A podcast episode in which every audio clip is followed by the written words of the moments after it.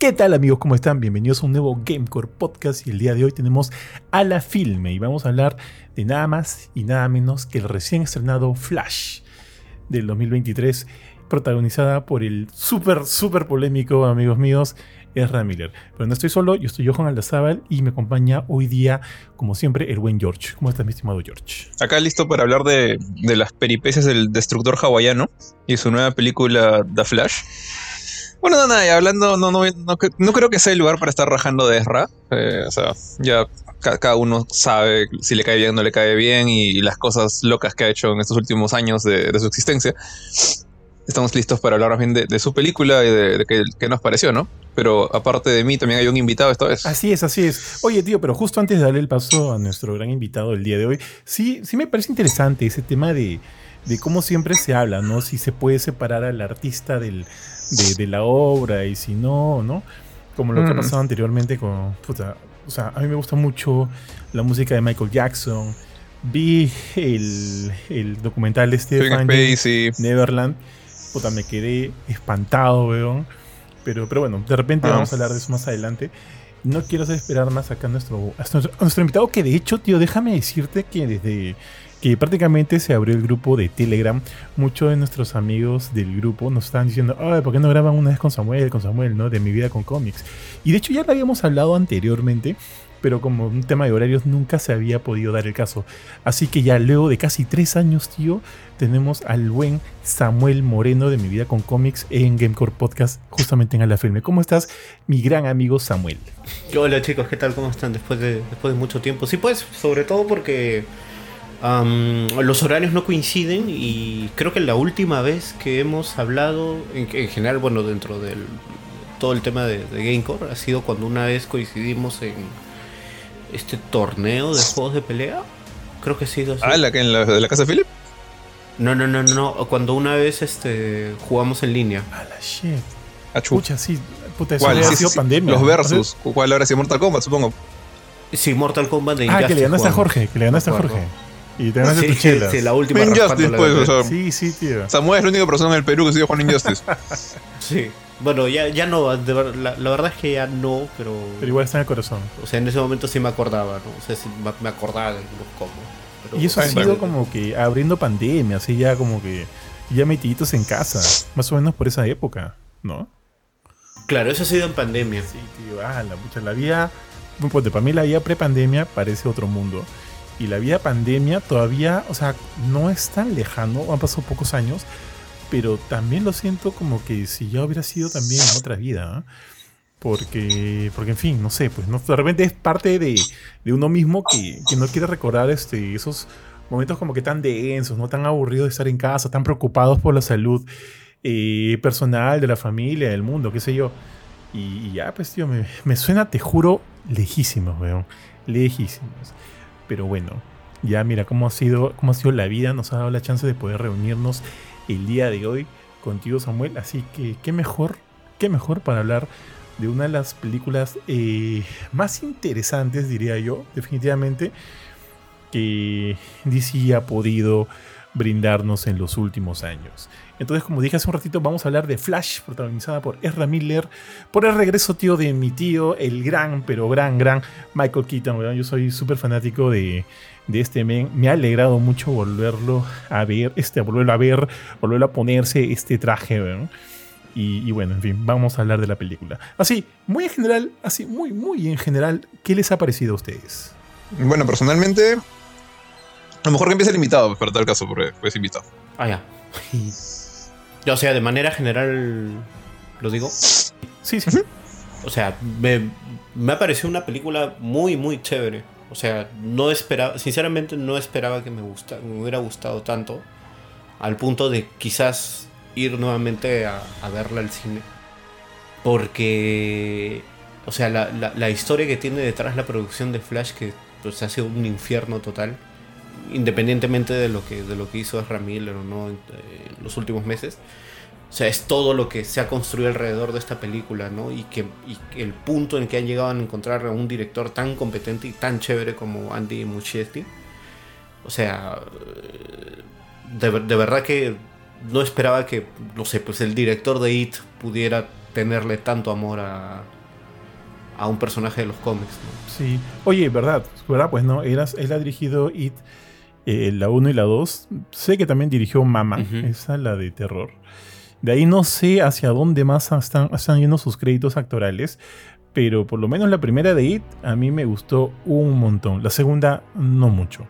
Pero yo siento que la segunda no es tanto culpa del director, sino siento que la película de por sí tenía una historia muy, muy, este, muy inflada que se me hizo interminable ya. Pero por lo menos con Mama e It, diría que este weón tenía pucha, tenía por ahí valores bastante interesantes al momento de dirigir películas. Y ahora se le dio la chance con una película de superhéroes y creo que también le ha ido bien. Y de hecho ya se sabe, ah, creo que del, día de ayer o desde el día de hoy, que ha sido elegido para dirigir la próxima película de Batman, ¿no? En la era de James Gunn. Lo cual me parece bien, me parece interesante. Creo que el pata tiene ahí un manejo interesante, salvo por una cosilla de la cual quiero que hablemos ya más adelante cuando empezamos, empecemos a hablar, por, ejemplo, de las cosas que no nos han gustado de la película.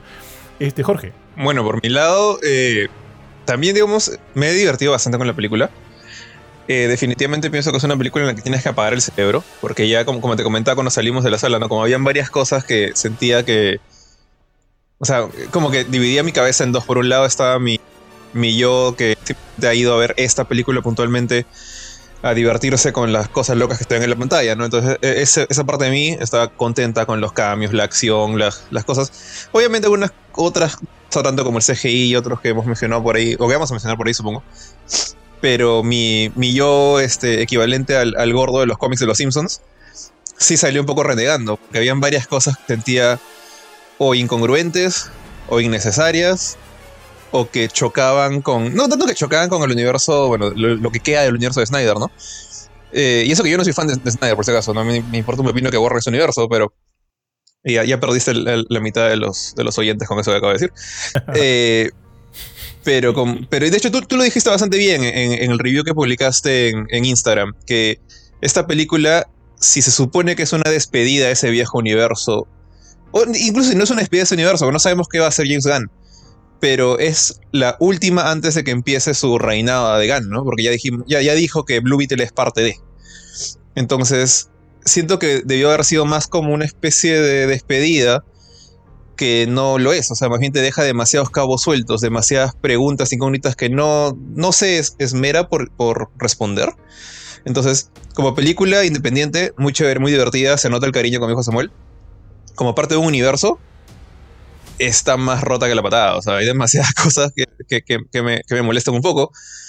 Pero voy a, voy a explicar eso más a detalle más adelante, creo. Ya, mira, mira, habiendo escuchado a los dos, yo siento que estoy en un punto relativamente medio entre Samuel y, y, Jorge en el sándwich, pero más tirando hacia Jorge, ¿ya? Porque sí, siento que, o sea, a mí me gustó la pela, me parece súper divertida, lo dije ahí en el, en el reel, me parece este, entretenida al mango, me he reído en varios momentos, eh, me ha parecido que tiene bastante corazón, sobre todo en este, en cuando vaya, cuando vamos al tema de la historia entre Barry y su mamá, pucha, no sé, o sea, yo perdí a mi mamá, súper joven, y, y, por ahí me hizo recordar unos capítulos de Futurama, pucha, que, que cuando los vi en su momento, tío, reventé en llanto así jodido. En el cine, obviamente no, no me motivó a ese level, pero sí me dio penita ya. En este tema de cuando el huevón en un momento se reencuentra con su vieja, ¿no? Eh, o sea, sí hay muchos puntos, muchos valores que, que rescato, como ya les dije, ese tema de, de que me divertí, me, me, me puso sensible. Y, de hecho me, me extasié un culo cuando vi el regreso pues, de Michael Keaton y por ahí algunos otros cameos, ¿no? Pero en líneas generales, eh, siento lo mismo que Jorge. El hecho de que, o sea, hasta donde yo entiendo, o sea, no sé si todo el mundo hemos escuchado mal o si yo he entendido, le he entendido súper mal a lo que a lo que viene con el reinado de, de Gang, es que Gang está dando como que, o sea, ya le cerró la puerta a Cavill, sabemos que Cavill no va a seguir en este universo y así ha ido o sea, ha cancelado la película de Batichica cuando ya estaba prácticamente lista. No solo él, ¿no? También es una decisión, evidentemente, de, todo un grupo mucho más grande. Pero hacia el final, si, si Ugan es cabeza de esta nueva era de, de películas de, de, DC, él también asumo que ha tenido alguna opinión acerca de esta película de Batgirl, de Batichica. Entonces es obvio que él está construyendo algo que de alguna manera se acomode a lo que él cree que va a ser importante para esta nueva era de DC. Entonces, según todo eso, ya se había planteado que en la película esta de Flash, eh, que iba a servir como un flashpoint, como un reboot para todo este universo, yo como espectador fui con la idea de, ok, vamos a cerrar cabos, vamos a dejar como que todo listo, todo servidito para que inicie la segunda etapa con Gang, con cualquiera que sea la película de con la que va a iniciar, que parece que va a ser Blue Beetle, que no me entusiasma, sinceramente sorría, a mí no me entusiasma mucho, de repente cuando lo vea, es porque no conozco el personaje, pero de repente más adelante me va a gustar un poquito más. Entonces yo pensaba que íbamos a, cerrar cabos, ¿no? A cerrar muchos cabos. Pero inclusive, inclusive, tío, el, la escena post-crédito me dejó inclusive un poquito más confundido. Entonces, esas cosas yo no aprecio del todo. A mí me gusta cuando una experiencia es redondita. Tiene un principio, un conflicto y una resolución. Eso es lo que a mí me encanta. Si hay explosiones de por medio, si hay cambios de por medio, bravazo. Para mí es como una pizza, ¿no? Le pones un ingrediente más que hace que todo sea mucho más disfrutable. Pero si no están esas tres bases, a mí sí no me quedo del todo satisfecho. Y aquí yo esperaba encontrar esa resolución. Que siento que siento que Ahí- no sé, dale Jorge. No, sorry, sorry que te interrumpa, pero quería, quería este, pensé que ya, ya habías acabado, pero quería decir nomás que concuerdo con lo, que has dicho, pero, eh, o sea, por, por si por ahí un- una respuesta podría ser, y lo, lo- he considerado, y de hecho creo que es lo que algunas personas podrían decir, es, pero es mejor que una película empiece y cierre por sí sola y que no dependa de un universo. El problema acá es que esta película, desde mi punto de vista, sin el universo de Snyder no funciona. Es como que toma muchas cosas, toma a Affleck, toma a otros cambios que ya diremos. ¿Esto es con spoilers? Sí, sí, sí, con full, full, full, tío. Entonces ya toma a Gal Gadot, toma al mismo Aquaman de... ¿Cómo se llama? Ya me olvidé el nombre del actor. Sí, de Momoa. De Momoa, este, Está toma cosas vieja viejas, ¿no? Como Keaton de, de Burton, el mismo este Sot, ¿no? De Man of Steel también de Snyder. Entonces toma muchas cosas de afuera, necesita de afuera para ser lo que es, pero no brinda nada. Es como que es, es, es una criatura que absorbe de afuera, pero no regresa nada a las personas que le brindaron ayuda, por así decirlo. Y eso es lo que, di- digamos, contradice ese argumento de que una película funciona sola es mejor. Esta película no funciona sola, pero no brinda nada afuera. Ese es mi... Sí, igual es muy, es muy interesante porque lo que se intentaba vender o lo que la gente creía antes de ver la película era que esto iba como que agarrar el Snyderverse y lo iba pues tirar al tacho, ¿no? Pero en realidad lo que ha hecho esta película es básicamente ser el, punto de partida del multiverso, ¿no? O sea, es, es decirte, oye, acá está el universo de Snyder, acá está el, el universo de Keaton y, y Flash tiene la posibilidad de poder viajar entre estos universos, ¿no? O sea, no es exactamente, no es que, o sea, es como lo que pasó cuando eh, tuvo toda esta etapa Flash del tema de Flashpoint. No es que el universo principal se fue al diablo, sino que se dejó aparte y dio inicio a esta nueva etapa de los nuevos 52, ¿no? Que, bueno, la- es cuestión de gustos, cómo, cómo, le, cómo le pareció a la gente. Pero, o sea, son universos aparte, ¿no? Por eso es que, o sea, tanto, no sé, pues el Batman de Pattinson y el Batman de, de Ben Affleck todavía van a seguir existiendo en todo este floro, floro entre comillas, ¿no? O sea, de- del tema del multiverso. Que es- es- está bien, ¿no? O sea, es una manera, entre comillas, inteligente de darle, el- de, no dejar mal parado a todos, ¿no? O sea, de ya no, no hacer como que, ah, sí, tu universo se va a ir al diablo, ¿no? Pobrecito, que esto, que el otro. Pero ahora es como que, el, como que ahora ya le vas a dar el, el tiempo a Gang de armar todo este universo que tiene planeado de, de iniciar un nuevo punto de partida, ¿no? En un mundo donde va a presentar a su propio Superman, su propio Batman, etcétera, etcétera. De hecho, etcétera. durante un momento, este, no, no durante un momento, parte de mí también siente eso. Es más, durante la película, en un momento, eh, eh, perdón, este, um, Bruce Wayne, eh, a través de Michael Keaton, lo explica con los videos, ¿no? Mira, acá tienes tu mundo, aquí tienes tu mundo, y luego, puta, mira, acá tienes todo este menjunje de, de videos, y esto es todo el multiverso. Entonces, hacia el final, yo regresé un poquito a esa escena pensando, ok, si existen un montón de multiversos y brazo por ellos, eh, siento que tampoco quiero que esa sea la explicación. Porque si nos detenemos a pensar eso, o sea, asumo deben haber mil Michael Keatons en varios universos, ¿ya? Pero el universo donde he visto a este Michael Keaton ser tan chévere y donde aparentemente es el universo de Michael Keaton de Tim Burton fue destruido pues por Sod, ¿no? Hasta donde tengo entendido, ha sido destruido por Sod.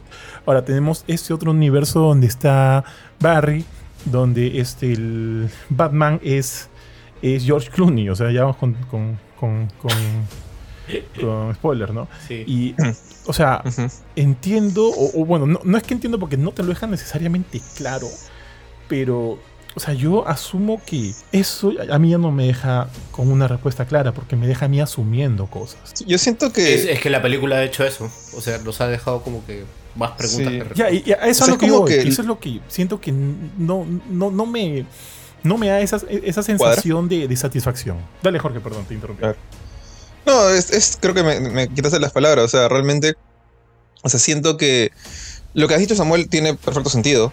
Pero al final siento que es una teoría que él o más fans han sacado y me parece perfectamente válida. De hecho, lo- los puntos que explica Samuel comparándolo con New 52, o sea, tiene sentido. O sea, ahorita vamos a dejar de ver a Momoa, a Gadot, eh, a Clooney, porque aparentemente en este mundo no hay Affleck, por un tiempo, pero sabemos que están ahí y, que- y este Barry, o sea, ese Ram Miller, creo que el mismo Gunn, no, alguien de Warner, no fue Gunn, alguien de Warner dijo como que les gusta este, Miller como Flash, entonces ahora Barry tiene este poder de ser una especie de, de América Chávez. O sea, él va a estar viajando de un lado a otro, entonces puede aparecer en el universo de Gunn y decir yo vengo de otro lado donde había otro Batman, otro Superman, y he viajado por otros lados donde había otro Batman, otra, otra Sup- Supergirl, este otro.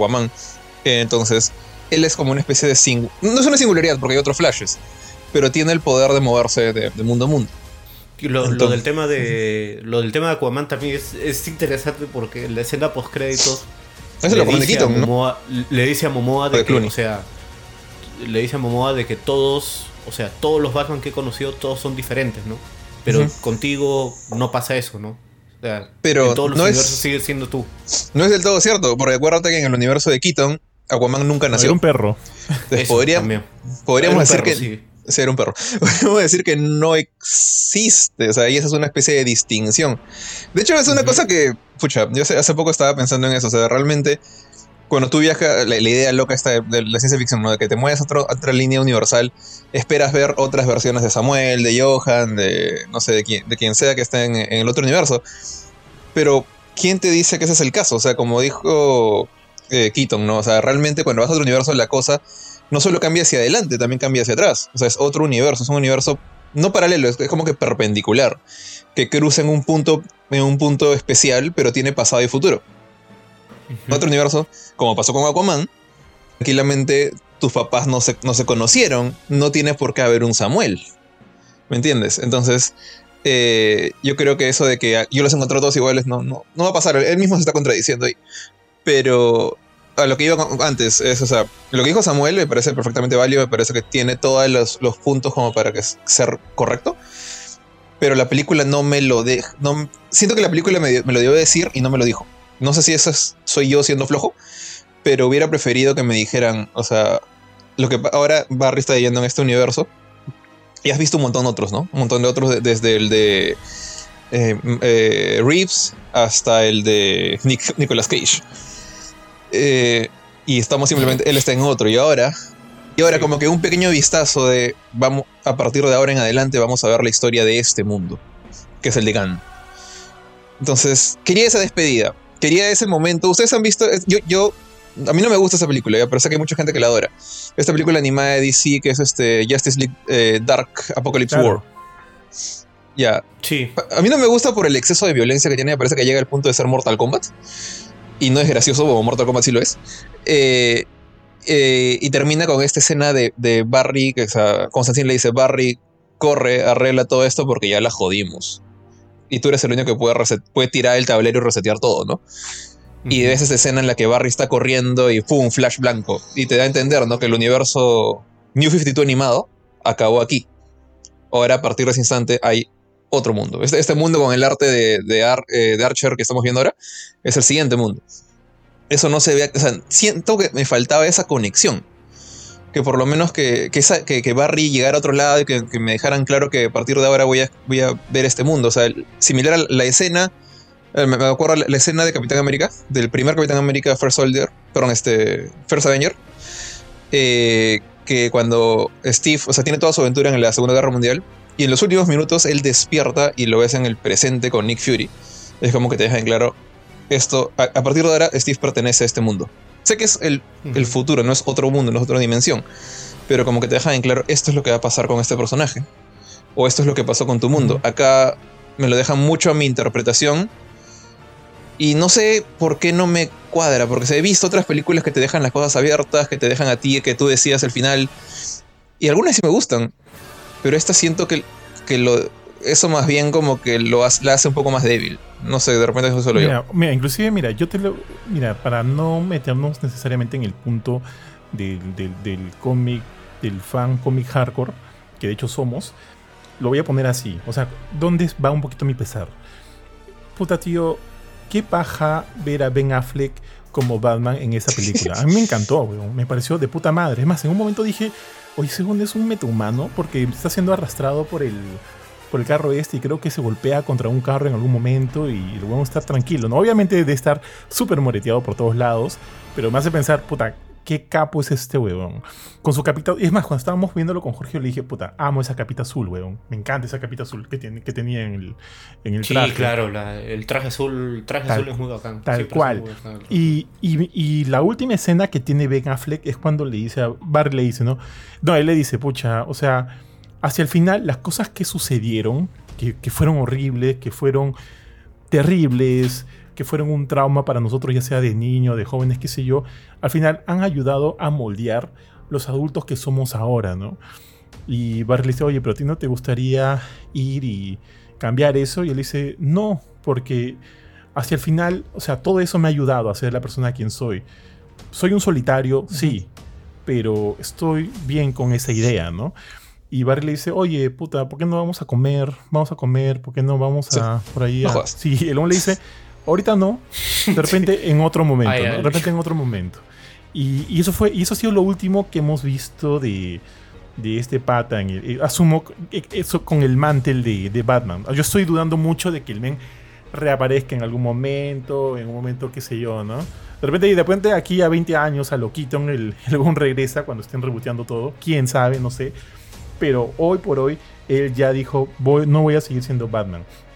Y esa representación de él en esta película me encantó, weón. Y me da, me da un pesar de, de saber que no ha tenido un mejor final y de que no y de que no se le haya podido aprovechar mejor porque en cada eh, en cada intervención que él ha tenido con el personaje desde Batman v Superman hasta ahorita yo sí siento que hay una evolución y que a este punto él hasta está, se sentía más a gusto con, con, con el rol de Batman, con el rol de Bruce Wayne. Yo lo sentía impecable. Y es más, cuando él fue elegido, tío, o sea, cuando salió la noticia de su elección para Batman v Superman, a mí, o sea, Johan de esa época le llegó al shopping, le dio completamente. Yo dije, ¿qué cosa? ¿Qué pasa? ¿No? Pero al final, en Batman v Superman, que para mí odio esa película, él es el más rescatable. Y desde ahí ha habido un. Siento yo un increyendo del personaje, un poco más, un poco menos. Pero a este punto, a este punto de Flash, yo digo, ¿por qué? Qué pena que no se la haya podido aprovechar más. Y qué pena que su despedida haya sido así. Y qué pena que cuando al final de repente se le pudo haber visto una vez más, salió el, ba- el baboso de, de Clooney, tío. Entonces, estas cosas a mí sí me dejan un sinsabor. A mí no me dio risa de Clooney, me dio, me dio un sinsabor, sinceramente. Y me dio un... Yo, yo, yo, yo me maté de risa. Me pareció súper chistoso que, que hicieran. Claro que, o sea, de todas maneras hay un, hay un shock de ver pues al, al peor Batman que, han- que, ha, que ha habido en live action. Sí. Pero es como que es, es como que ahora, o sea, ya es un punto en el que en el que tú sabes que, o sea, ha sido ha sido una película desastrosa Batman y Robin. Pero como que ya hay este factor de es, es como haber visto a Nicolas Cage ahora como Superman, ¿no? O sea, cuando ves las fotos filtradas de lo que iba a hacer, tú dices, este pata ni, ni, a- ni de vainas iba a Pero ser se dio Superman, chévere, alucina. Ahí, ahí dio paja. Pero, pero ahora lo ves pues en esta escena que obviamente tenía ahí sus retoques en CGI. Y como que el concepto de por sí, aunque haya sido unos pocos minutos, como que te parece chévere, ¿no? Por un tema de, de que te guste el actor, de que te parece chévere el, momento, ¿no? De por sí. Entonces, esas son cosas de que de pronto uno también.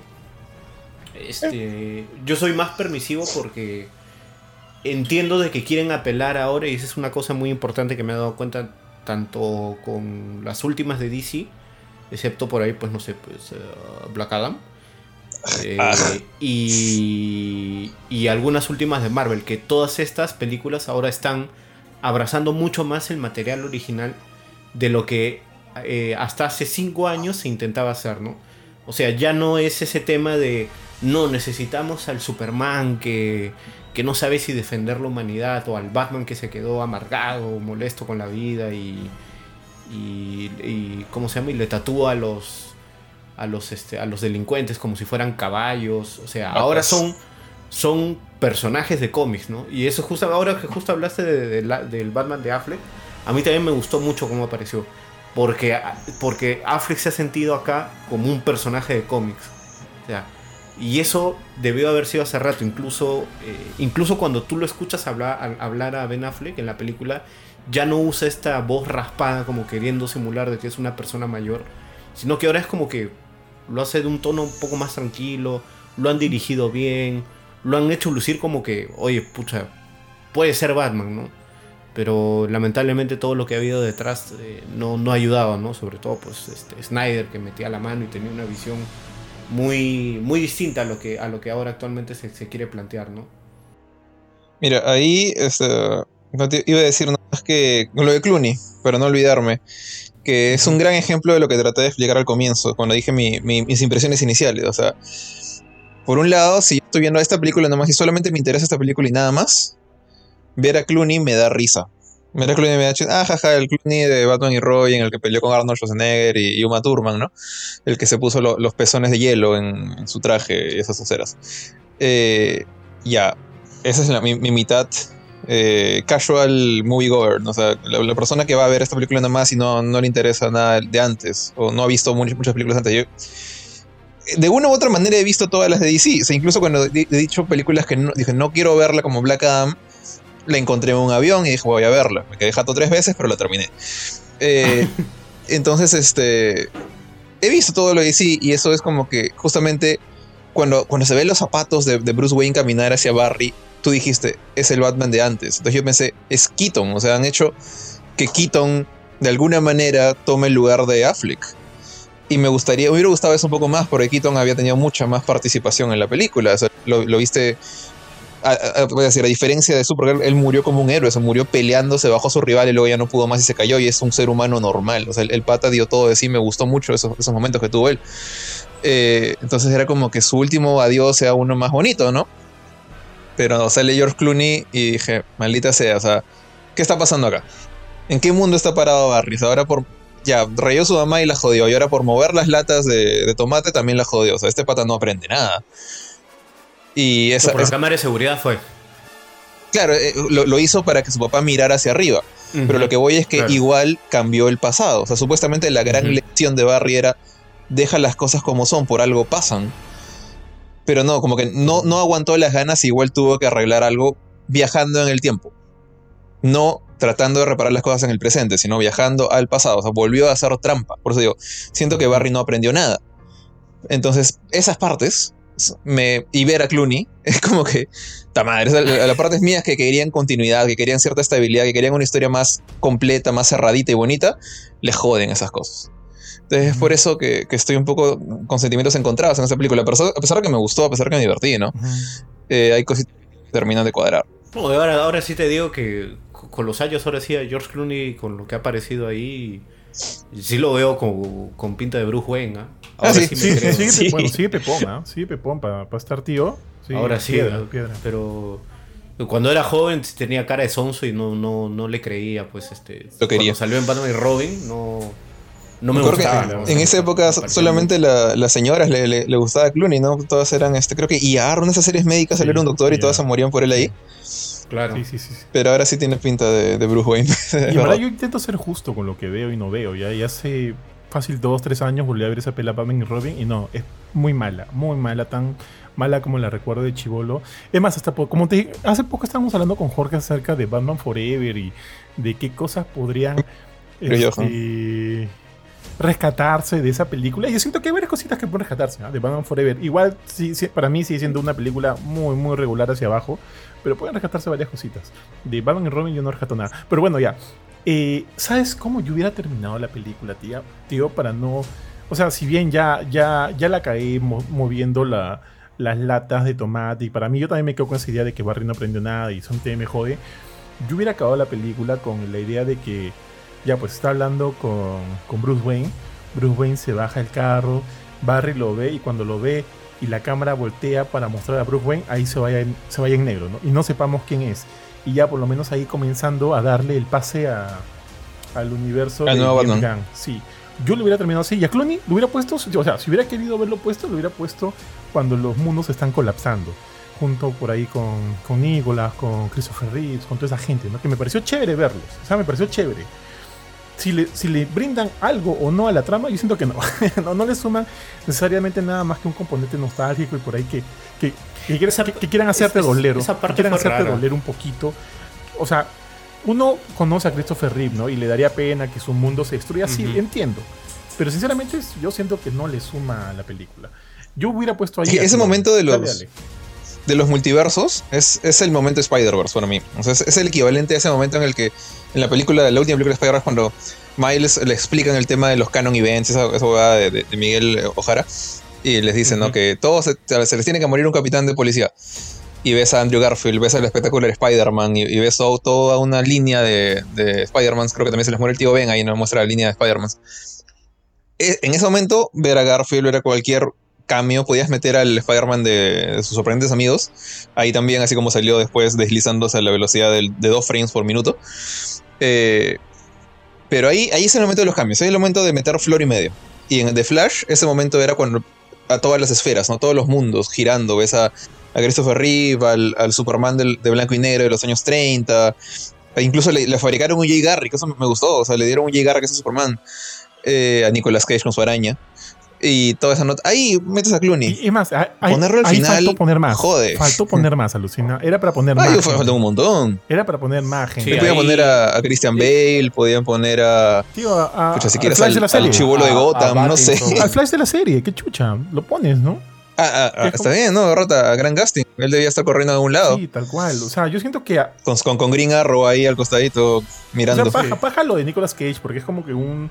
A estas alturas, esa es como que una, una broma ya eh, eh, popular, ¿no? Que, y, de alguna manera traerlo al canon me parece divertido, me parece ok, me dio risa, pero sentí que ahí también desperdiciaron la chance de hacer en realidad una, un homenaje a toda la historia de DC en el cine porque tenían un montón de gente que podrían haber incluido y no, no se la hacen, pues.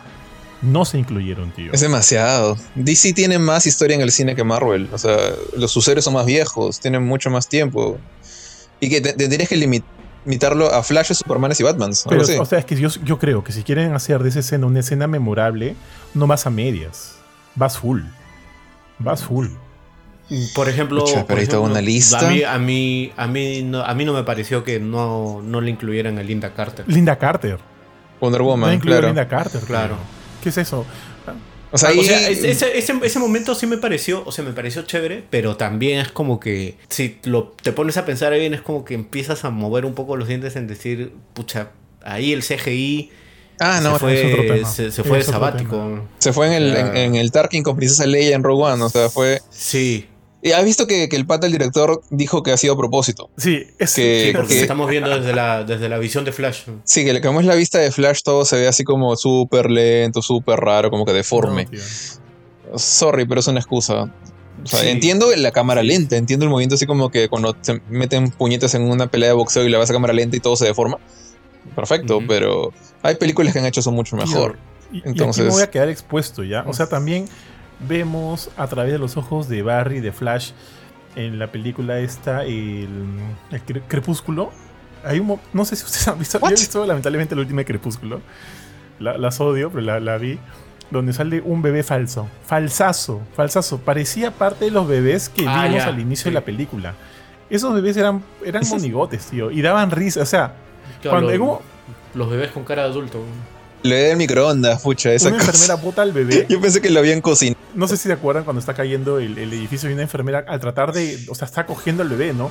Pero le gana la gravedad Sí. y ¡pum! Es como si lo mandara. a- a- o sea, lo suelta al bebé y el bebé sale volando.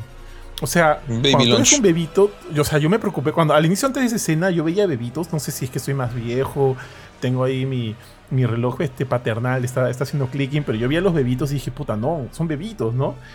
Pero luego los ves así, con esa cara espantosa, y ya me comienzo a reír, pues, cuando los ves caer. me, me da risa. Entonces, ese CGI Sí, es pésimo. Y también en la cara del mismo Batfleck. ¿ah? Cuando tienes un moto, hay momentos donde lo ves medio raro. Pero, pero bueno, supuestamente así es como debió ser. O sea, hay ca- casos como, no sé, que te acepto en Christopher Reeve, y honestamente no me acuerdo cómo se llama la actriz de Supergirl ahí. Porque, bueno, son gente que ha muerto, son gente que fue real en su momento. están- La, la de Supergirl no está muerta. Ok, ok. Que no sé quién. no- no- nunca vi su serie. Ella tuvo serie de televisión, no Yo tuvo tampoco. película. No, es la, no, es la, la película. La película tuvo que película? en el Shit. universo. Claro, Ya. es la película noventera de Supergirl, que es horrible. Nunca la vi. Pero ya, bueno, ella está video, ok, sorry. Pero son actores a los que le han hecho de-aging, o sea, en el caso de Christopher Reeve lo, lo han revivido, ¿no? Que, entonces, he visto que siempre suele salir mal eso. O sea, hemos visto al, Tony Stark joven de Civil War, hemos visto a Luke Skywalker en el Mandalorian. Siempre, cuando tratan de imitar a una persona que sí existe, sale fea. Pero esos bebés eran random. No tenías por qué tratar de que escanear un bebito por ahí y meterlo en Harry Engine. No, o sea, podías haber hecho un bebé mucho más bonito. Al perro se lo pasa porque es un perro. O sea, modelar un animal suele ser un poco más complicado. Entonces, pero esos bebés eran como que, pucha, no sé. Pensé que eran, unos- eran falsos y que alguno iba a tener una bomba adentro o algo por el estilo, no. Pero eran. Como tú, o sea, yo no me preocupé por los como soy, soy un desgraciado. Yo pensé que simplemente va arriba, agarrarlos a todos de golpe y estar abajo. Pero cuando hicieron esta jugada estilo Quicksilver, de mira cómo salvo a cada bebé de una manera graciosa, usando una basenica, usando. usando ¿Qué más usó? Usó una especie de. Usó el microondas, usó una cosa súper peligrosa, el- una, una cosa, un contenedor de gas y lo prendió Ajá. para que se impulse. Entonces dije, ah, ok, o sea, la secuencia está bacán, toda la, la coreografía que han hecho está chévere, el CGI está espantoso, pero me olvidé que eran como que criaturas chiquitas e indefensas, era como que qué chistoso tratando de salvarlos a todos. Para mí eran hamsters, Sí. pero nada en contra de los hamsters por si acaso. Sí, tío, estoy de acuerdo con todo eso. Este, de hecho, sí, el CGI es probablemente uno de los elementos que más se puede criticar en esta película, pero como les digo, si bien el bebé este fake me da risa, eh, puedo dejarlo pasar si es que me hace una historia, como ya les dije al inicio, redondita. O sea, yo todo eso lo puedo dejar pasar. Para mí, si, una película tiene un CGI pésimo, yo no la voy a. No la voy a echar al, cacho. Eh, bu- bueno, eh, como en el programa, tío, de Quantum Mania. El CGI fue espantoso. Pero más allá de eso, yo es una película que yo disfruté. Ah, todo esto, ¿te gustó Quantum Mania, este, Samuel? Mm, no, o sea, me, me fue muy indiferente. Como, Mm. como todas las de Ant-Man, ¿no? Ya, no, quiero entrar mucho por ahí, pero bueno, a mí me dio risa, a mí me dio risa. Pero sí, la primera de Ant-Man es, es la buena, es la buena.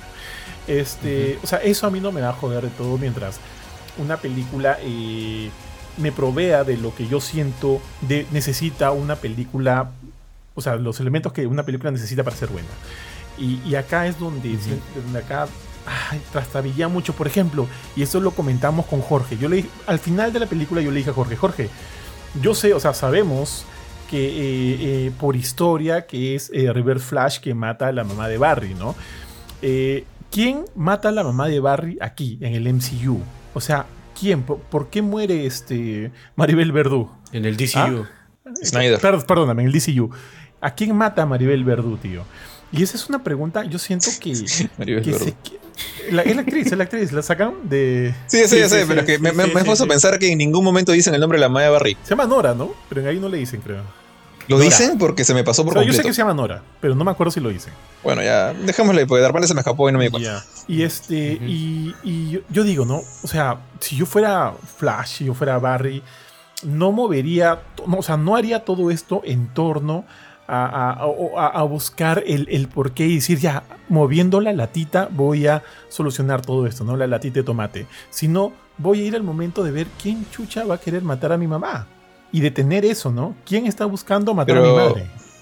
Dime. Pero lo que pasa es que ahí eh, Barry, o sea, Barry, Barry 1, Barry Prime, digamos, dice que justamente él opta por esa solución eh, un poco más rebuscada, porque Affleck, a Bruce, le dice, tú puedes, o sea, entrar en el pasado, pisas un pedazo de pasto distinto y ya jodiste todo. O sea, cambias todo. Y por eso justamente me jodía que cambiara las latas, porque él sabe que mover la cosa más mínima va a alterar todo. Entonces eh, Barry pensó, ah, pero si le doy la latita de tomate a mi mamá, mi papá va a estar ahí, el choro va a venir, va a asustar y no va a entrar. Y le digo, no, no, no, o sea, y eso me hace pensar como que, no fue Reverse Flash, ¿no? Pero... Debe haber matado a su papá. Pero justamente... Claro, si lo hubiera visto su papá, rima, te voy a matar a la vieja y pum. Entonces, este yo creo que, o sea, sí tenía sentido que Barry lo hiciera así de complicado y no se fuera a mechar contra el asesino porque Bruce le dijo, no modifiques nada, no te metas en eso, no hables con tu mamá, no te pongas a, almorzarte el, espagueti de tu otro yo. Pero le llegó al huevo. Y por eso no peleó con el asesino. Pero le llegó al huevo lo que le dijo, lo que le dijo Bruce, igual cambió las cosas. Ah, eventualmente sí le llegó totalmente o sea, todo. O sea, le metió el esto a su mamá, le metió la latita al, al carrito de su mami. O sea, Sí, claro, es como lo que hizo Homero, ¿no? Cuando va al pasado y mata, en un momento mata a los a, todo lo que vea a su paso. A un insecto. Y, En un momento estornuda, ¿no? Y todos los dinosaurios se mueren. Esa parte me dio mucha risa. Este, o sea. o sea, sí, pero la, idea de Barry era que él, él pensaba que mover la lata no era la gran cosa. Creo que ese es su, su, su racionamiento de Barry. Es como que no puedo intervenir, no puedo ir y meterle un puñete al choro y meterlo a la cárcel. Es demasiado cambio, pero un cambio mínimo como mover la lata está ok. O sea, obviamente se, se, zurró parcialmente en Bruce. Es, la excusa de un niño de, me han dicho que no haga esto.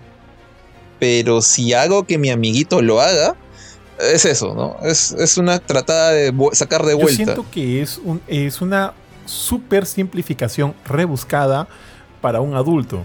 Yo como adulto diría, hay algo que está intentando matar a mi mamá. No sé si sea un choro, ¿no? De repente aquí, de repente en el DCU es un choro X y ahí se acabó. No es toda esta onda de Reverse Flash. Pero yo, mi cabeza es, alguien mató a mi madre, alguien intentó matar a mi madre, alguien volverá a intentar matar a mi madre. Entonces, yo desde ese punto de vista... Te queda la, duda. No, no, o sea, como adulto diría, esto no se arregla moviendo una latita, ¿no? Para nada. Esto se arregla poniéndome yo ahí y ver qué pasó y de alguna manera intentar de evitar eso. O sea, después de todo, tengo el poder de Flash, ¿no? Me voy a mover súper rápido, nadie me va a ver. Entonces, eso. O sea, yo iría por información. Pero eso es... Y es más, yo pensé que eso era como que simplemente para nosotros los que, los que conocemos la historia de Flash y demás. Pero justo, yo he visto la película dos veces. Ayer la vi por una, una segunda vez con Mila, porque Mila no, no llegó a verla la primera. Y cuando terminamos la pela me dijo, ¿y, quién mató a la mamá de Barry, no? Entonces, para mí son como huecos que te queda, que te deja la película. Y son huecos, o sea, yo siento, tío, como lo que te digo acá, que no deberían quedarse así porque para mí son elementales, elementales. Y dejarlos de lado, para mí, es como que una escritura así bien pobre, tío.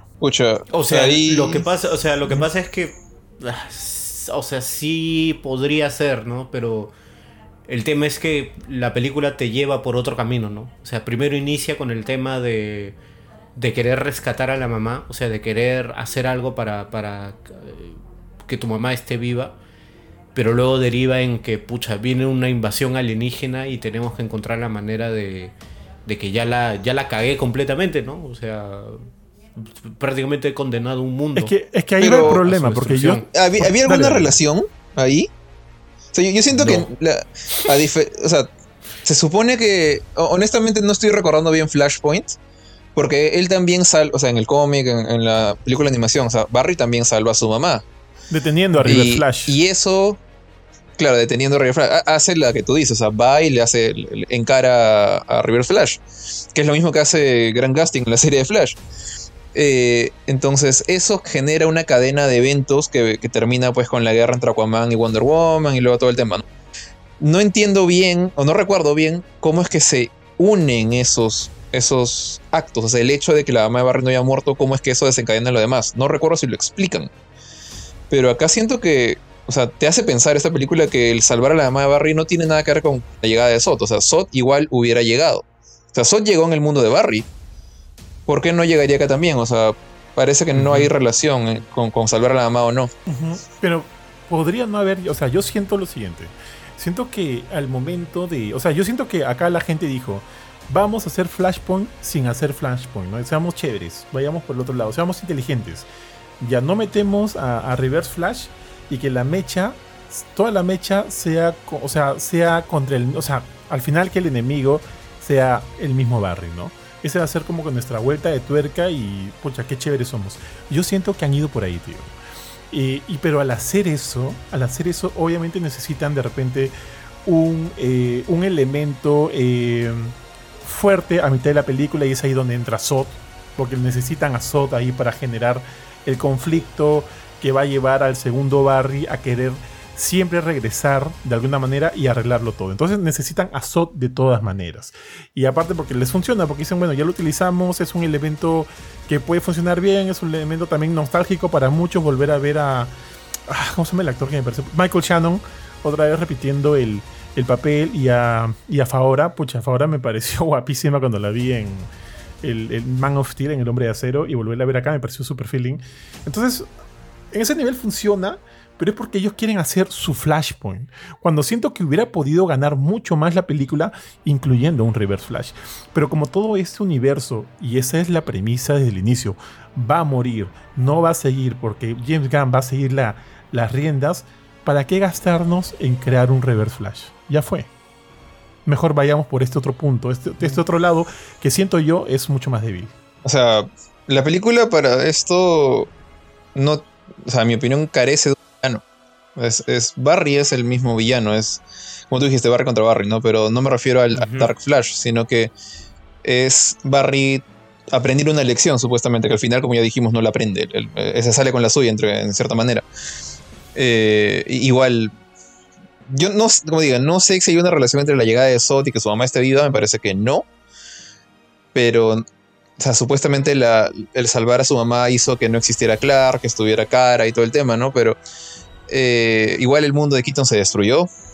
No, no pasó nada ahí bueno. Pero terminó haciendo, haciendo cosas que. Si es culpa de Barry, muy mal, porque destruiste un universo completo, o un mundo por lo menos completo. Si no es culpa de Barry, no había nada que hacer ahí. Simplemente Barry es la historia de Barry viajando a otro mundo para aprender una lección y ni siquiera volver a su mundo, se va a otro. Donde vive George Clooney y vive otro Aquaman, ¿no? y asumo... ese es el tema, ¿no? O sea, quizás, quizás van a. No sé, como ahora están diciendo de que ya hay un guion para la secuela de Flash y que supuestamente va a regresar Michael Keaton y Sasha Calle. Ah, sí, este eso no sabía. ¿Con Ezra Miller? Sí, sí, sí, sí. Pero estoy más confundido todavía. El tema, e, ese es el tema, ¿no? O sea que podrían jugar la carta de que como, como ya intentó arreglar, entre comillas, las cosas, evitó de que, de que llegara Sot a ese universo, ¿no? Y que no se destruyera completamente. O pueden hacerla de que el Michael Keaton que veamos que está vivo es en realidad la variante de otro universo. Yo siento que a estas alturas la han cagado tanto con esta pela que de alguna manera buscar, buscarle un regreso a ese mismo Michael Keaton ya fue, tío, alucina. Y es más, eh, usan a George Clooney nomás. llámame, llámame a fiestas, tío pero yo estoy casi seguro de que no de que no no no estoy casi seguro pues, en verdad no sé no sé.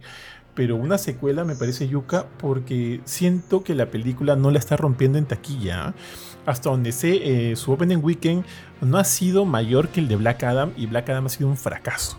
Y desde ese punto las proyecciones ya comienzan, o sea, las proyecciones hacia dónde van los números que debería obtener esta película, porque es una película bastante grande, no son tan alentadores. Y es más, el día de ayer, esto estamos en semana de estreno, el día de ayer fui con Mila, como les dije, al cine a ver la película, éramos cuatro gatos en la sala.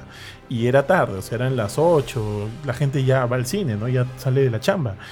Entonces, obviamente yo no me puedo eh, eh, respaldar por, por, haber ido ayer al cine y, y, el, y, el opening weekend de la, de la película, pero hasta donde tengo entendido, los, o sea, los índices no son buenos. La gente no está queriendo ir a verla. Ahora, yo no sé si aquí está ¿Ah, pasando. O sea, recién, ojo, recién se ha, se ha estrenado. Todavía no, no podemos hablar con muchas. Con mucho, con mucho data. ¿A qué hora fuiste? Tienes que esperar el, fin de semana. No podemos hablar con mucho data. Pero si, si lo que le pasó a, a Shazam 2 y a, y a Black Adam de alguna manera, este, yo siento que responde a que ya, o sea, yo no fui a ver ni Black Adam ni Shazam 2 al cine, por más inclusive que me invitaron. No fui a verlas porque era, me da pereza, porque yo sé que ese es un universo que ya fue. Entonces, ¿para qué quiero gastar mi tiempo viendo esas películas? Mejor me espero a, bueno, a que aparezcan en, en, HBO Max o como Jorge, ¿no? Verla en, el avión y ya la veo y fue. Y ese es un, o sea, es como que un... Se fue una casualidad. No sé si esa misma sensación, que siento que no es solo mía, no es solo mía, también podría afectarle a Flash. Y aparte que también con todos los problemas que ha tenido este huevonazo de Ramiller, él ya salió, salió a dar disculpas, se ha dicho que todo podría deberse también ¿no? a un problema a nivel este a nivel mental que por ahí pueda tener, qué sé yo, no sé. Este, ha hecho la defensa Joker. Sí, tal cual, tal cual, tío, tal cual, tal cual. Entonces, o sea, yo asumo que, que Hawái no va a ir a ver la pela, pues, más o menos. O sea, no, no, siento que no, no, van a ver la pela. Eh, a lo que voy es que siento que la pela tiene todas, tiene todos los puntos para no ser un éxito en taquilla. Si lo termina siendo, bacán, bravazo. O sea, hay mucha gente detrás de la pela, no solo es Ramiller. Yo no quiero que la pela le vaya mal, evidentemente, ¿no? Pero tiene todos los puntos para que no alcancen los números que se necesitan para una secuela. Mm, yo no creo, ¿ah? porque la campaña, la campaña de marketing ha sido mucho mejor de la que se hizo con, o sea, con Shazam y con Black Adam, ¿no? Eso sí. Dicho, dicho sea de paso que, dicho sea de paso que hay que partir que, o sea, por mucho que la roca esté en una portada, eso no te garantiza, ya es, o sea, no, no, es garantía de que tu película va a vender, ¿no? Primero porque Black Adam no lo conozco, los fans de Black Adam deben ser cinco. el único entusiasmado por esa película era La Roca, no creo que haya nadie más.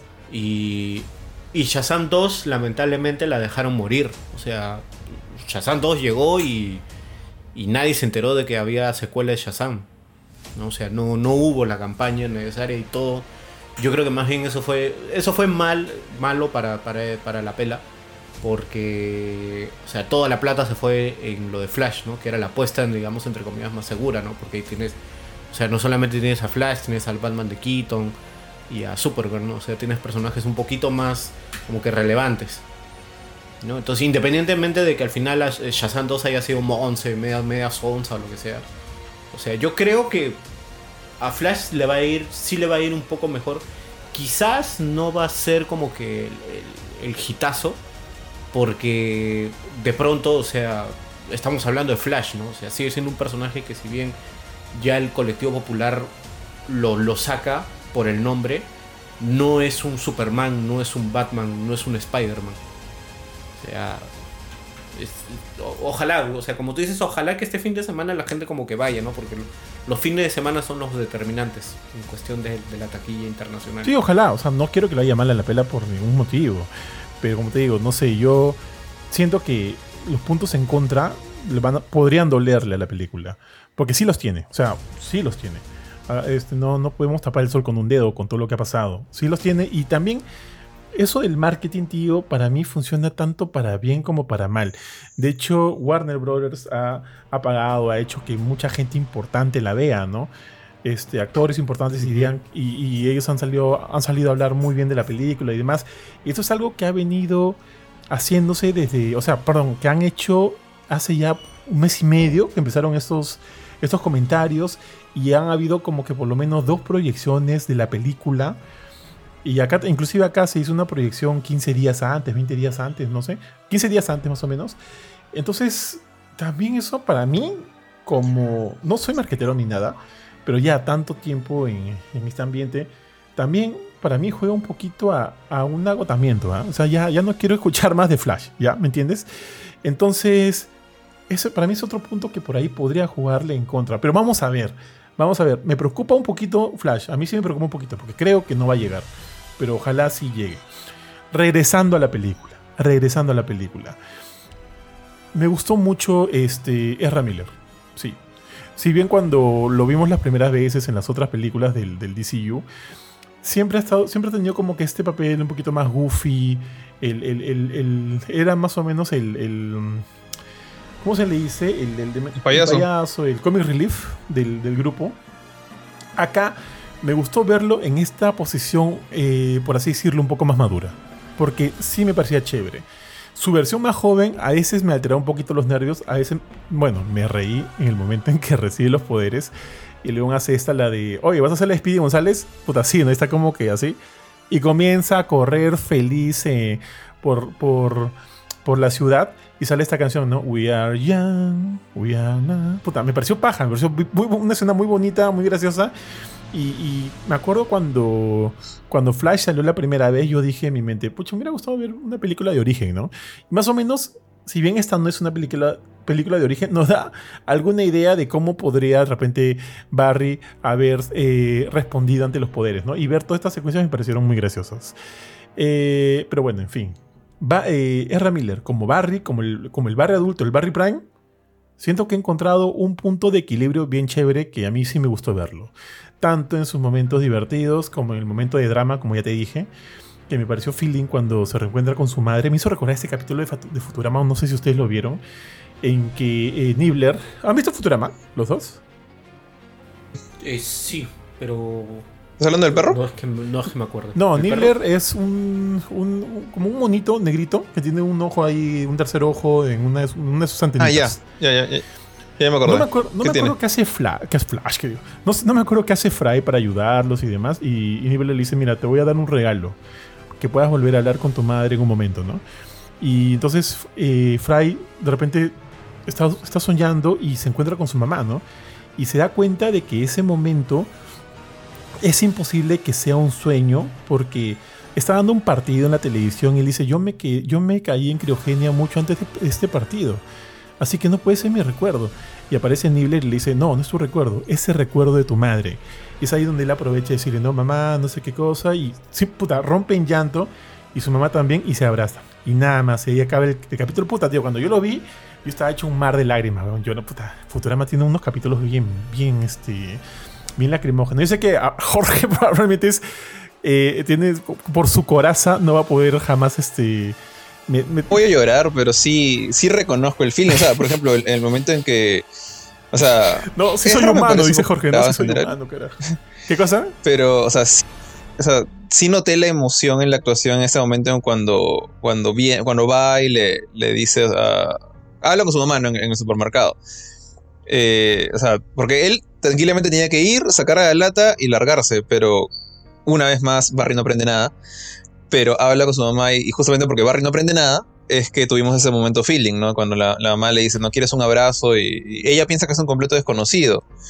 Pero el pata hasta que se muere, o sea, por dentro, hasta que se, desarma. O sea, me parece bien chévere. Pero también hay otros momentos así, o sea, también sentí un poco el feeling cuando el Barry, el otro Barry, el Barry joven, le, confiesa ¿no? a Barry Prime que él ya entendió por qué vino acá. Ya, ya sabe qué, es lo que estaba haciendo. Estás tratando de salvar. Salvaste a mi mamá. Y justamente ella moría en, tu mundo y por eso es- ahora quieres regresar y dejarla morir, no te voy a dejar, ¿no? Y como que cuando confiesa eso, sí, sí el, pata sí, muy allá de, de- mu- mucho más allá de que me parece una persona súper exagerada, de- demasiado hiperactiva cuando habla, con, eh, cuando, cuando actúa en general, el pata todo el, todo el tiempo está, parece que tuviera tics constantes y me desespero un poco, pero cuando deja soltar las emociones, creo que justamente eso lo ayuda. Es bien fácil darte cuenta de cómo su personaje se está sintiendo. Y, creo que acá lo hizo bien, o sea, en, en ambos momentos. Eh, pero más en el momento del, del mall, este, de esta bodega donde compra las latas, ¿no? Ese fue, fue bien chévere esa escena, la verdad. Mi Ezra me pareció muy genial, o sea, te demuestra de que el, el chico con, con todo y sus problemas que ha tenido, o sea, es un muy buen actor. O sea, y acá es como que el poder hacer una interacción entre, entre sí mismo, o sea, el balance que ha hecho entre, entre hacerte reír y como que ponerse serio para ciertas situaciones. Es algo que me gusta porque también Muchetti ha encontrado la forma de, de- de explotarlo más, ¿no? O sea, no es el... O sea, a pesar de que todavía, justo esto también lo comentaba con Jorge, de que, de que todavía tiene esos tics que le da al personaje, no se siente como que tan sobreactuado como lo que pasaba en las, en las de Snyder, ¿no? Donde el, el- el pata simplemente era como que el bufón del grupo y, y listo, ¿no? Él mismo le dice a Alfred, me acuerdo que le dice, yo ya acepté que soy el conserje de la Justice League, pero no acuerdo que le dice como que igual avísame cuando pasan estas cosas, o bueno, al comiencito, ¿no? Cuando, Cuando están los bebés voladores. Sí, sí, sí. Y es paja verlo en este papel de mentor, ¿no? De mentor de su, de su otro yo. Que, este, que creo que le va bien, le va bien. Y ese es el punto en cual me gusta a mí verlo y me gustaría seguir viéndolo, ¿no? Ya sea en una secuela o si James Gunn decide que él siga siendo el, el Flash de su universo, que hasta cierto punto no sé si va a llegar a ser así, no sé, pero sí siento que aquí han encontrado un buen punto para que este huevón siga interpretando el personaje, porque sí me ha gustado. Y bueno, pues no sé, ojalá, ojalá. Eh, pucha, este, cara, Jorge, a ti no te gustó mucho, ¿no? Cara, es una cosa, eh, voy, a, especificar esto, o sea, cara, cara Sorel, o sea, Sasha Calle, sí me gustó cómo interpretó a esta versión un poco más eh, enojada de cara. O sea, es más como la, la cara de, de New 52. O sea, es, más eh, asada, más. Eh, un poquito más terca. Creo que la de New 52 es un poco más odiosa que Sasha, todavía es likeable, ¿no? Como que te, llega a caer bien. Pero no es la Supergirl dulce que hemos visto, que, que, la mayoría de gente conoce, ¿no? La que vimos en el, en el universo de CW, la clásica. Esa Supergirl no, no es. Es más la, la, la, guerrera, la agresiva. Entonces, por ese lado me gustó. Me gustó cómo interpretó esa parte. Me gustó sus momentos de, de, rabia cuando explotaba en poder también era chévere. Eh, el verla pelear con los soldados, ¿no? Cuando recién la sacan de su prisión. Esa parte también fue chévere. Tío, Lo que me. ¿Qué cosa? Oh, o sea, me gustó verla como kryptoniana, amigo.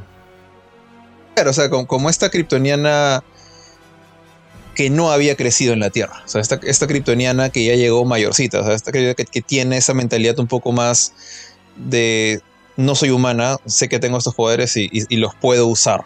O sea, así, no, no, tienen que entrenarme como, como Kalel que tuvo que entrenarse matando a su papá y a su perro. Ella ya sabía lo que podía hacer. Entonces, este, lo usa todo que sale, sale a pelear. Pero me jode un poco su, el despropósito de su presencia. O sea, yo entiendo que Barry busca a Superman porque quiere buscar al, as bajo la manga, o sea, aquella, aquella arma, por así decirlo, aquella persona que puede derrotar a Zod. Porque él dice, yo no puedo con este pata. Batman no va a poder con este pata. Necesitamos el que le ganó en mi mundo. Necesitamos a Kal-El. Y, y caballero nomás encontraron la cara sobre él. Bueno, funciona. Es también una kryptonita, tiene poderes, es su prima. Vamos a traerle a ella. Pero, pucha, si me hubieras. Y esto que te trataba de decir a ti hace un rato, Johan, en la tarde, era. Si me dices que ellos van a la otra a la prisión de cara, o la prisión de Cal, donde ellos pensaban que está Superman, ¿no? Y no encuentran nada, o encuentran un cadáver, la película funciona igual. Porque la pobre chica no hizo nada. Salió vestida de Supergirl con un traje que parecía el de Eradicator, bonito traje. Eh, sale faltaron los lentes nomás. Y va a, a mecharse contra Sot y Sot es totalmente superior a él. Sea, Sot la, vacila, le, mete un puñete, creo, cuando Barry la ayuda. Pero Sot está todo el tiempo, aguanto el golpe, me estrella contra la pared, me paro, pues, y te, te atravieso la chaira. Luego me, lanzas un puñete, te atravieso la chaira. Y como ocho veces, verla morir una y otra vez, cuando Keaton solo lo vimos morir dos veces. Y la segunda muerte fue para mí como que un saludo a la bandera. Fue bien chévere como, como cae derrotado después de bajarse al robot. Eh, volviendo a Sasha, o sea, a Kara, Kara no llega a hacer nada. O sea, ahí prácticamente le dieron la chama más importante. O sea, méchate con Sot, nosotros nos encargamos de todo el ejército. Y los Flash pelean bien, Batman pelea bien desde su nave, pero ella, she had one job. Y no puede, y no puede, y vuelve a intentarlo y no puede. O sea, siento que ya la humillación fue demasiada. Y como te digo, para tal caso no hubiera llevado a nadie. O sea, no, no logró nada. Es más, le, dio lo que quería a Sot, le dio este códex, ¿no? Esta cosa que, quería en Man of Steel. Y eso es lo que me jode. O sea, el hecho de que Supergirl no aportó nada. ¿Sabes cuál es mi, cuál es mi, problema con ella? Que me recuerda eh, exactamente, tío, exactamente lo que pasó con Rita Richards en Doctor Strange y en el multiverso Porque el, cast de Krasinski a mí me gustaba, ¿ah? como, como Richard. O sea, mi idea era. Si, si, lo castean a este huevón como Richard y, es más a su esposa Emily Blunt como la, la, mujer invisible, yo hubiera dicho, pucha, bien, voy, compro, compro. Y de la nada nos pusieron a Krasinski en la película de, de, Doctor Strange y yo dije, chuma, ok, veamos. Y lo hacen shit en one, lo dejan mal parado, lo dejan Muy, muy mal. Lo hacen macarrón y sin Pues queso. no, yo dije, qué Sí. bad. Y ahorita, regresando a Flash, la, la actriz me gusta. Como te dije hace un ratito, como que me, me vende esa, este, ese, ese, garbo kryptoni- kryptoniano cuando se mete a mechar. Este, yo la siento solemne. Y eso me gusta, porque se siente como una Superman. Para luego ver cómo la matan así una y otra vez. Que, que se, que se- o sea, es justo porque se supone que esas son cosas que siempre tienen que pasar. Son las como que las. La, eh, ¿Cómo lo explicó? No me acuerdo cómo lo explicó este Keaton. Que son como que las constantes. Las constantes que siempre. Me, cada- me voy a robar las palabras de mi... Son el canon events. ya, los canon event, exactamente. Entonces entiendo, sí. pero la dejan mal parada, tío, igual que a Krasinski, y ahí como que me la nerfean un poco. Y ya para una segunda vez siento que su shock value, o sea, cuando sea presentada, si es que, si es que sigue, ya no va a ser el mismo. Va, o sea, como que va a ser un, un escalón más abajo. Y eso sí me jode. Pero me gusta, y te lo dije, no me acuerdo si te lo dije en el cine o te lo dije acá, me gusta esa idea de la constante, de- del canon, ¿no? Y, y te lo expliqué a ti en ese momento, lo explico ahorita aprovechando para que lo escuchen los nuestros oyentes. Que eh, no sé, Samuel, tú, no sé si te acuerdas de esta película de Arnold Schwarzenegger, El sexto día, El de los sexto clones. día de, de la, del... Eh, Sí, el, el ya, último día no, ¿ah? Fácil Sí. estabas pensando en ese, el último día no. Sí. Sí, sí, pensé, pensé en esa... Pensé en esa Sí, no, el sexto día, que tampoco es buena, tampoco es buena. Ya, en el sexto día hay una empresa que se dedica a hacer clones, clones de las personas, para que si en algún momento te pasa algo, qué sé yo, te puedan clonar y tú sigas tranquilamente con tu vida. Y Arnold Schwarzenegger en un momento se da cuenta que también tiene un clon y empieza todo un loquerío para saber quién era el clon, o sea, quién de los dos era el clon, tipo, igual, igual que Spider-Man. Y en un momento llegan con el CEO de la, de la compañía que piensan que es villano, que es, un huevón loco, pero no. El men es la persona más cuerda del planeta.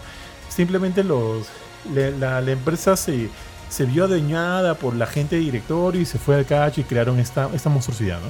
En fin, el pata, el inventor de esta tecnología, él dice que este, él inventó esto para salvar a su esposa. ¿Por qué? Mientras estuvo casado con su esposa, él la amaba bastante y demás. eh, su esposa se enferma con una enfermedad rara, no me acuerdo ahorita cuál es, y en su momento no le encontraron cura. Entonces él y falleció, lamentablemente. Entonces comenzó a investigar en esta tecnología de clonación, la clonó supuestamente perfecta, pero llegado un momento, el clon se vuelve a enfermar, no se sabe cómo, y vuelve a fallecer. Y la vuelve a clonar, y a clonar, y a clonar. Y al final él se queda con esta idea de que, sin importar las veces que él intente traer de vuelta a su esposa, a su amada, a su qué sé yo, él siempre la va a perder porque eso ya está prescrito en el destino. El destino de estas dos personas es no quedar juntas, es separarse, no estar juntos. Y esa es una idea que yo rescato también de la película, ¿no?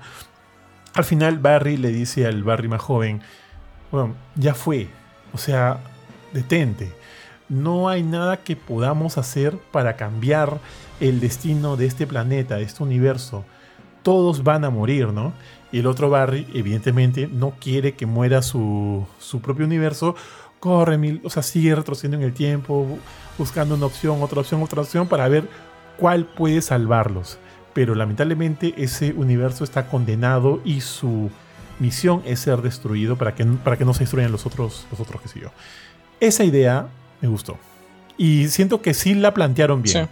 Y es un mensaje bien bonito de la película. No sé cómo lo vieron ustedes. Sí. Sí, to- sí, totalmente. A mí también me gustó mucho el, el hecho de que, de que o sea, Ezra, eh, Ezra, digo, Barry tiene que dejar que las cosas se den, ¿no? Porque por mucho que uno pueda tener el, el cariño al, al familiar, en este caso a la mamá, era algo que es inevitable, ¿no? Y que la vida tiene que seguir para adelante. Que es algo que también su papá le dice, ¿no? En su momento, ¿no? Cuando están hablando por teléfono, casi al inicio de la película, ¿no? Sí, O sea, que son, son cosas que uno que tienes que vivir, tienes que salir, tienes que hacer tu vida, ¿no? Porque ella ya no está, ¿no? Y que para él, él es un alivio aunque sea estar en la cárcel porque piensa que estará afuera, ¿no? Que es un, es un poco triste también la forma en cómo lo piensas. Y, ujú. Pero, pero sí, o sea, es, es, un- es, un- es una elección muy, muy importante, es una elección muy chévere y eso es algo que, que, o sea, me gustaría que la gente rescatara, ¿no? O sea, yo sé que igual está el tema de los memes, de todo eso, del, del CGI, pero creo que mucho, y y lo que muchos se están concentrando es ahora en, en hacer caca la película en eso, ¿no? En que es el CGI, se ve feo, feo, feo, feo, feo Mm, pero no piensan en lo que hay alrededor, ¿no? En la construcción que se ha hecho como para que la película sea medianamente interesante, ¿no? O sea, más allá del fanservice, más allá del de, de ¿cómo se llama? De, de la aparición de ciertos personajes, ¿no? Como que entre comillas icónicos. Entonces, este, sí estoy de acuerdo, estoy totalmente de acuerdo con lo que dices, ¿no? Me, me- me pareció muy bonita esa parte. Esa es la parte emotiva de la que rescato mucho la actuación de, de, de Miller. En mi caso, yo tengo, te- sí me dijiste eso cuando salimos del cine, pero yo tengo- creo que también te dije cuando llega ese momento en el cual Barry como que, Barry Prime se, se rinde y dice, mira, esto ya fue, o sea, no podemos arreglar esto, vamos a intentarlo, intentarlo una otra vez y, y se, va, se va a seguir muriendo este cara, se va a seguir muriendo Bruce y va a ganar Zod. Eh, entonces, ya obviamente el otro Barry no se rinde porque es como que es un poco desesperante, no sabes que el afectado aquí no es Barry Prime, Barry Prime se va a ir a su casa y todo y feliz y contento, ya tiene poderes. El, el Barry joven es el que realmente tiene algo que perder. Entonces entiendo perfectamente que él no se rinda hasta convertirse en Doomsday prácticamente porque ya tenía más piezas de metal que carne encima suyo. No sé cómo está corriendo, sorry. Eso, eso- eso no debería funcionar así. Pero bueno, el pata estaba con toda la adrenalina, con toda la desesperación y, lo, lo refleja bien, ¿no? Y. O sea, el hecho, lo que te dije fue el hecho de que eventualmente, bueno, el Dark Flash y este Barry joven terminan autodestruyéndose uno, o sea, se destruyen entre sí, porque Dark Flash mata a su yo del pasado y hace la teoría del abuelo. Eh, y el, el Barry Prime regresa a su casita. Y regresa a su casa y dije, pucha, acá como esto no está acabando como una película de superhéroes normal. O sea, en una película de superhéroes típica, él llegaría a su mundo, o sea, Barry. eh, Yo pensaba que era su mundo, sé que ahora sé que es el mundo de George Clooney, pero pensé que era su mundo. Que llega a su mundo y aparece Dark Flash. O aparece el Doctor Zoom, no, muy tarde porque es el Doctor Zoom, pero que aparece Flash o aparece Zod. Y tiene que ganarle en un combate de héroe, un combate de poder a poder, con ingenio o a puñetes. Pero siento como que las películas de nos han dejado esa idea de que tiene que haber una pelea al final en la cual el héroe va a ganar o el villano va a ganar como en Infinity War, pero eso porque después va a haber una continuación, ¿no? Eh, y acá simplemente es como que no puedo ganar, sorry, o sea, tengo que aceptar esta pérdida, chau. O sea, al final esto no es mi problema, ¿no? Y se va a su, a su casa. Es un poquito pesimista porque, sea, un héroe normalmente, o sea, siguiendo lo que dice Spider-Man, sea, trato de salvar a todos, ¿no? Eh, y digamos, en esa situación es bien difícil aceptar eso de hay cosas que no, sobre las que no tengo poder, sobre que no puedo cambiar. Y me parece que, que Barry acá fue, Barry Prime, fue como que lo bastante maduro para aceptar eso. Estuvo bien, se regresó y me sorprendió mucho que el director, el guionista, el escritor, no hayan decidido darle una pelea final, como para que las cosas terminen en, en celebración, con los puños arriba, ¿no? Con los Simplemente bailando. con los ibas bailando, claro, no, no hubo eso. Y eso me gustó. O sea, el hecho de que termina en una derrota, el villano gana. El villano del otro mundo gana y el otro mundo eres de él. O sea, ahora la Tierra es nuevo Krypton en esa, en esa, en esa realidad. Eh, o bueno, eventualmente va a serlo, ¿no? Y Barry tuvo que simplemente aceptarlo. O sea, ese mundo es de Sod. Caballero nomás. Tal cual, tío. Mi mundo es otro. Y, pero este pendejo se va a otro mundo, no, no se va a su mundo. Pero ahí es como que me jode que Barry no haya aprendido nada. Cual. Porque parecía que sí había aprendido algo. Pero no. cual. Por dos, tío, por dos. Todo eso hubiera sido perfecto hasta que cambió la lata. Ahí, ahí, ahí a mí sí me quedó la idea de que, ¿y para qué tanta huevada? ¿Sabes qué me hubiera, qué me hubiera gustado ahí? O sea, que no cambie la lata. O sea, deja la lata en paz. O sea, ya, ya devolviste la lata a su sitio y te fuiste. No pasó nada. El mundo va a. Tu mamá va a volver a morir. Tu papá va a volver a la cárcel. Y resulta que, no sé, Bruce eh, Affleck se comunica con él y le dice. O, no sabemos que Bruce es, ¿no? O sea, es Bruce nomás que lo llama y le dice. Hay una, hay- había otra cámara de seguridad. Que ya por, que también está igual de jodida y por fin la pudo arreglar. Y ahí sí se ve el cacharro tu viejo. Y lo, y lo libera. con una solución en el presente. O sea, aprendiendo lo que le dijo Bruce, arregla las cosas que puedes arreglar. O sea, no trates de viajar al pasado, trabaja en el presente. Y con eso sacas a tu viejo de la cárcel. El hecho de que haya movido las latas al final de cuentas me, hace, me enoja, me hace pensar que Barry no aprendió nada y mejor. Y es, Entonces, por eso que me gusta un montón en, Marvel's Spider-Man cuando eh, Peter Parker deja morir a la tía por el, por el Greater Good. O sea, me recordó mucho eso. Tú haces. O sea, tú como héroe, de alguna manera, estás. Eh, claro. Eh, ¿cuál, es, ¿Cuál es la palabra? Estás maldito en el sentido de que al final tienes que ver por el bien de todos, ¿no?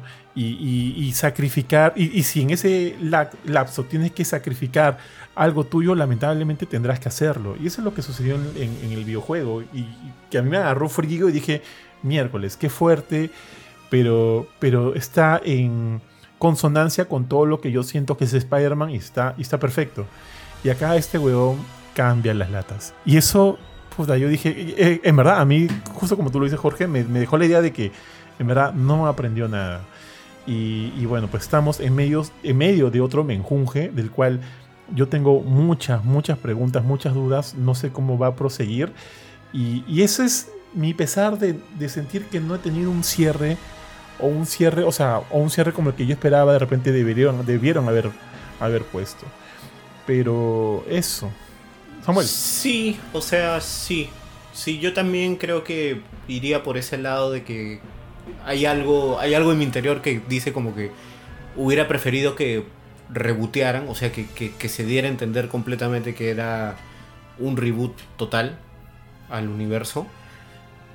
Pero también está el tema de que, o sea, como ahora está todo de moda el tema del multiverso y los universos distintos y de que Gunn también quiere, quiere mantener el sello de Elseworlds, ¿no? Que es este sello donde va a estar el, Joker de Phoenix y el Batman de, Robert Pattinson. O sea que son producciones completamente independientes.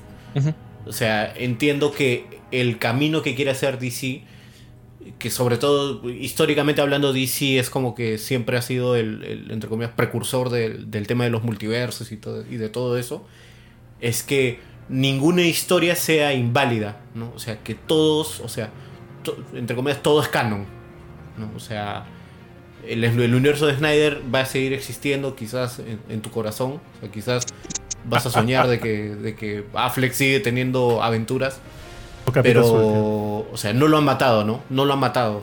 ¿no? O sea, igual... Yo pensé que iba a morir. Sí, yo también pensé que iba a morir, sinceramente que sí. Pero como tú dices, ¿no? También está el tema de que la película te ha dejado más preguntas que, respuestas.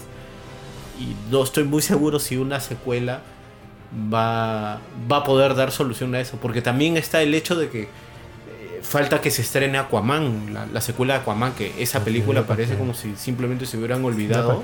Ah, va a salir. sí, o sea, va a salir. ¿no? Mm, sí, pues. y, lo, que se, y lo que se rumorea es que en todas las proyecciones que ha tenido la película, todos piensan que es una, es una caca. O sea, no, se sabe exactamente qué, qué, diablos va a pasar ahí. Pues si ahora acá me dice, o sea, yo estoy casi seguro que esa película en ningún momento me va a decir si estoy viendo al Aquaman de, de Snyderverse o el Aquaman de Clooneyverse. Los dos son iguales, visiblemente, son, son Momoa. Eh, y es como que es una manera de, de Warner de zurrarse en eso o simplemente decirme, ah, no la pienses mucho, ah, diviértete, son cómics, son muñequitos chinos, bueno, americanos. Eh, no, no la pienses tanto, es entretenimiento bobo.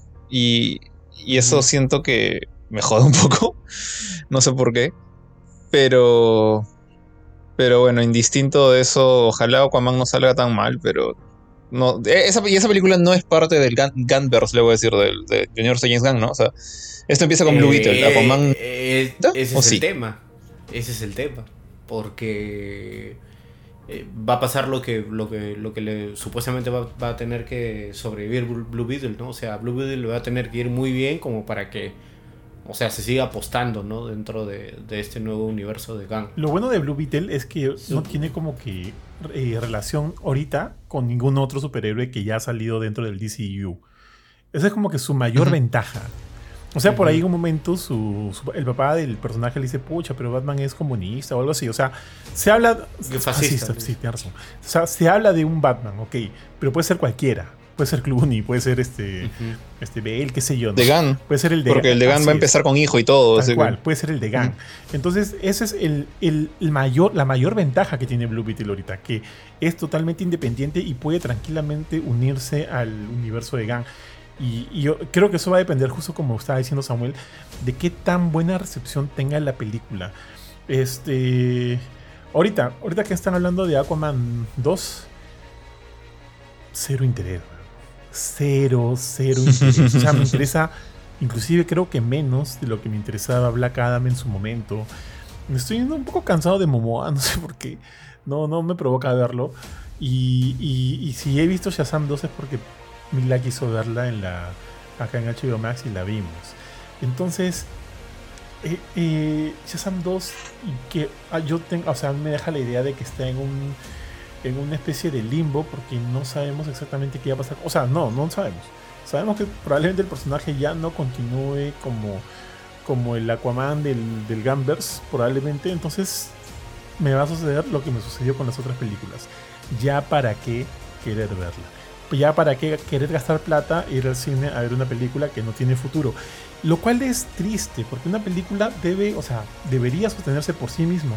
Y justo como lo decíamos con Jorge en un momento, todas estas películas están también malditas porque pertenecen a un a, un, a todo un universo que está interrelacionado entre sí y si, y si de por sí sabemos que el universo ya está con los días contados, para mí las películas que quedan dentro no tienen sentido de ser vistas o pagar para verlas, lamentablemente. Y es ahí, y ese es en ese hueco en el que está este Aquaman 2.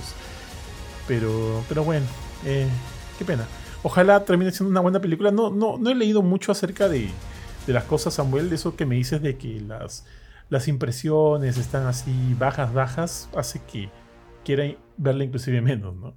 Pe- Pero bueno, ojalá, ojalá le den una chance a Momoa para interpretar a, a Lobo, tío, en el Gambers, porque creo que le haría, le haría chévere. Pero, pero no, de Aquaman ya, yo siento que ya está condenado. No tiene nada que hacer ahí.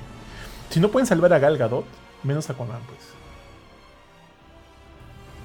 Oye, eh, hablando, o sea, creo que nos, nos toca hablar de Keaton, pero solamente creo- hablando de Gal Gadot, o sea, me gustó su pequeña intervención. O sea, fueron segundos, Con, de dos con minutos, su guitarra.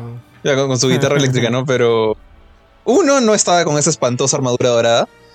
Y dos, o sea, esa escenita, esa parte ya La después... falda, el- la, la ¿De qué? falda era corta. La falda era Pero siempre es corta. ¿no? ¿No era la misma de siempre? Siempre ha sido corta. No, no, no ha sido tan corta. Antes no era Ah, tan corta. Creo me que parece, se vio ¿ah? una alguita, por eso lo dices. O sea, no, no, no sé si se habrá visto completa, o sea, una, una parte de eso, pero. O sea, yo la he visto como que me parece haberla visto en las anteriores películas con la falda un poco más larga. Pucha, pero Diana en muchos de sus trajes no usaba falda, o sea, andaba sin pantalones. Sí, Entonces, claro. no, no veo gran diferencia. Pero este, no, lo que quería decir es toda esa escena desde que ya Barry abandona el al edificio con los bebés en su camita, ya están tranquilos con el perro Tomé, y se va a corretear a Bruce. Y está pues este Affleck, ¿no? Con, colgado del, del otro, de- del carro de los criminales con su batigancho, deja la moto y luego se cae y trata de, de salvar a un pata que tiene veneno que si se cae en el agua mata toda la ciudad. Y este, bueno, llega Wonder Woman, lo agarra con el lazo y los también agarra a Flash.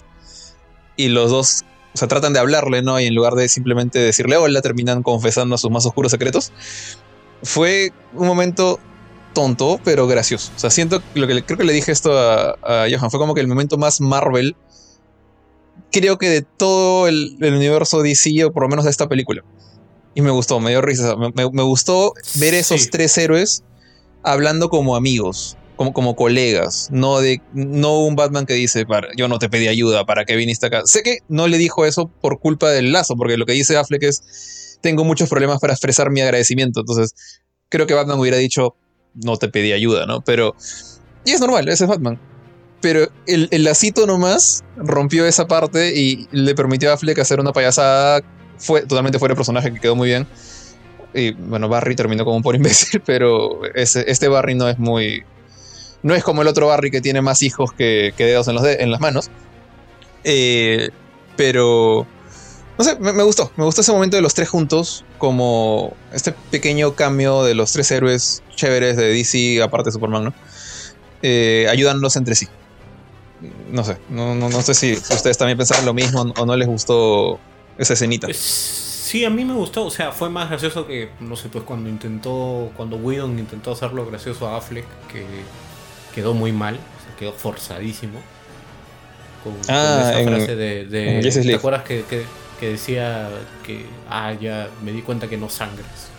creo que yo voy a sangrar, una cosa, una escena, una escena No me acuerdo de eso.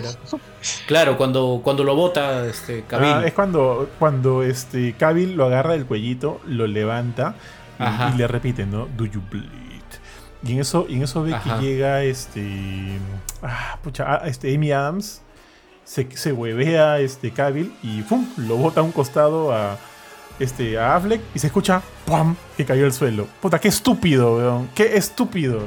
Qué mal parado lo dejan. Y... Sí, dale, dale. Y, y, Affleck ahí en el, en el, suelo dice como que creo que creo que sí voy a sangrar. Una, ah, una frase medio estúpida, ¿no? Pero, pero, acá es pero acá es como que, o sea, sí me gustó, me parece muy gracioso porque hay un contexto alrededor del lazo de la verdad. Sí, tal cual. Y, y, y, sobre todo porque una cosa que, que mucha gente quizás empiece de ahí a rabiar de, diciendo de que no, pero está fuera de personaje, que esto que lo otro. O sea, también uno se da pues. cuenta, claro, uno se da cuenta de que eh, eh, los personajes, si bien es cierto, el, el, eh, Batman en general es una persona más seria, amargada y, y que no le gusta hacer bromas, o sea, está dentro del contexto de una historia de Flash, ¿no? O sea, Batman en sus historias es un pata serio, un, pata el, que se pone en modo detective, el que como que no le importa nada, ¿no? Pero si lo pones dentro, es como cuando lees en un cómic a, a, no sé, pues a, lo pones a Batman con Flash interactuando y es como que Batman se le ve un poco más conversador, un poco más buena gente, ¿no? Entonces, sea, me parece muy chévere porque esos también son detalles interesantes de cómo es que le, creas el contexto, ¿no? De, dentro de la película de Flash, ¿no? De cómo estos personajes pueden interactuar, como dice también Jorge, ¿no? O sea, como amigos, como patas, ¿no? De una manera un poco graciosa, ¿no? O sea, que, que también es lo bacán de la película, ¿no? O sea, ha habido partes donde genuinamente la película es graciosa, porque sí, ¿no? Y no, hay, no, no he sentido como que en ningún momento había un chiste forzadísimo, ¿no? De, de pedo o de caca, ¿no? sí, tío. Sido... son esos momentos en los que hasta podrías darte, o sea, podrías darte la chance de pensar, ¿y se puede salvar el Snyderverse? Pero como que ya, o sea, sabemos que ya fue a estas alturas, ¿no? Pero viendo esas escenas, uno se dice, oye, esto no está mal, eso está bien, ¿no? Estos personajes ya, estos actores ya se han adueñado de estos personajes y en su conjunto se sienten orgánicos, se sienten frescos, se sienten bien y verlos juntos es bonito, es muy bonito. Eso también, por eso también me da un poco de pena imaginar que esa fue la última vez que vimos a Gal Gadot o que esa fue la última vez que vimos a Affleck. Porque se siente, o sea, se sentían bien, tío, se sentían muy, muy bien. Pero bueno. Sí, mira, yo honestamente, yo he sido como que enemigo de Batfleck hasta lo último, o sea, no, no, me gustó en Batman Superman. Eh, y sí, como tú dices, quizás es lo más rescatable pero yo solamente lo rescato una escena y a Batfleck es cuando, cuando pelea. Cuando pelea en esa escena con, la ayuda de Alfred desde afuera. Eh, se vio bacán. Pero su actuación también es un desastre, pero no es por Affleck, es por el guion. O sea, el You es estúpido. El andar marcando ah, eh, este, criminales con un, como si fueran vacas también es estúpido. La forma en la que actúa frente a Clark porque es un alien y no sabemos si confiar en él también es estúpida. Entonces, hay demasiadas estupideces que no son culpa de Affleck. Entonces, volver a verlo después en Suicide Squad, no, no da Suicide Squad, sino el primero, el, de donde está Will Smith. También lo sentí como un idiota Affleck. Pero hasta diría que me pareció pasable cuando lo arresta Deadshot. En ese, en ese pequeño momento. Pero acá sí siento que ha sido una total este, redención. O sea, el, tipo primero lo ves como Batman, eh, con su traje azul plomo. No es la primera vez que es un Batman azul en el cine. Eh, salvando a, este, Adam West, ¿no? Eh, West el primero. Pero lo, ves este pata básicamente haciendo lo que Batman haría y en el día, raro, pero están, como dijo Barry, hace despierto. Pero bueno, está despierto, ah, está montando su moto, está agarrando con el, gancho y todo, y, hace lo que, lo que pensaría que haría un, Batman Un Batman que tranquilamente podría haber hecho eso en una serie animada, por ejemplo. En la Justice League, no, no en la de Batman, en la Justice League. Claro, esa, esa escena de por sí ya te demuestra de cómo es que el, el director entiende el personaje, ¿no? Sí. O sea, no es como en Batman v Superman donde Snyder lo ponía como una máquina de matar que iba con el, Bueno. con el carro a ametrallar todo lo que se moviera, ¿no? Todo ese, ese, para- ese, ese Batman, este Snyder. Pero no, Ajá. ¿y sabes dónde más me gustó Affleck? Más que como Batman, como Bruce Wayne. O sea, ese momento en el cual se le presenta a, a- a Barry a hablarle de los cambios en el tiempo y eso, ¿verdad? Y le dice lo que te dijeron, ¿no? Como soy un solitario porque perdí a mis papás y eso. Eh, y es como que un pata que básicamente viene y te dice, oye, yo ya tengo en esto más de una decena de años por encima tuyo, he pasado por estas cosas, he perdido a mis padres también como tú a los tuyos, bueno, similar, pero no, no igualito.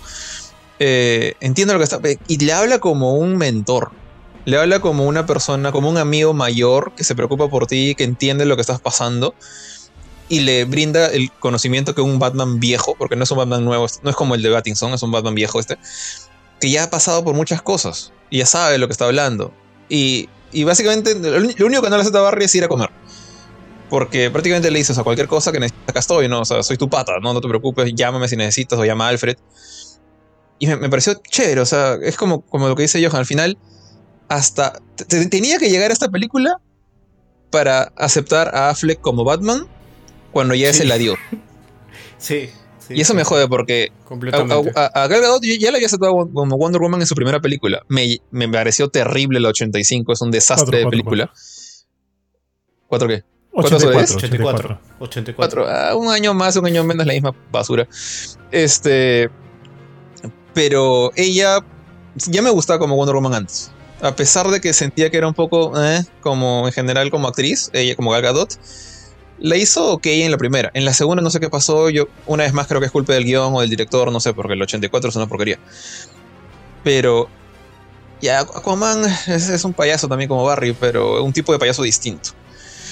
Entonces como que el único, y, y siempre me ha gustado. Ca- Cavill por más que fue un desastre que le rompiera el cuello a, a Zod, es como que siento que lo que tú dijiste Johan, todos ellos han hecho su chamba, se han ganado en ciertas maneras la- el gusto de, de cierta cantidad de fans de, de verlos como sus personajes favoritos de los cómics, pero las películas no le hacían favores.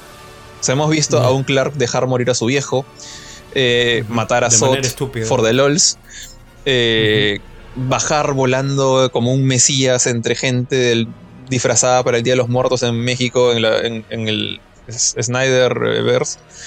Eh, hemos visto a Batman haciendo payasadas, marcando gente también for the lols, eh, con su Robin muerto y con el traje del Robin muerto ahí bien bonito para que para se acuerda- que el otro el Batman normal también lo tiene, ¿no? Pero por lo menos no lo tiene pintado con huevadas del Joker. Eh, y bueno, y Wonder Woman sí creo que, aparte de la estupidez del 84, no le he visto hacer nada realmente malo. Es como que jode que sus películas hayan sido malas porque siento que ellos sí pueden ser estos héroes. Y nada, pero ya es el, es el GG. Y Cavill ni siquiera muestra la cara acá, lo ves de espaldas y en CGI. Entonces, sí, ¿verdad? En CGI, cuando están en la, en la Speed Force. Sí. ¿no? sí. No, no, al, no, al inicio, cuando, cuando Barry le dice a Alfred, Ah, oye, cuando en el ¿por qué, ¿y por qué no llamas a Clark? Y Alfred le dice, ya lo llamé, pero no, estaba trabajando en un volcán. Y lo ves ahí en el, Guatemala. Guatemala. Sí. Y, lo- y a Diana no me contesta. Y es como que soy la cuarta opción, sí.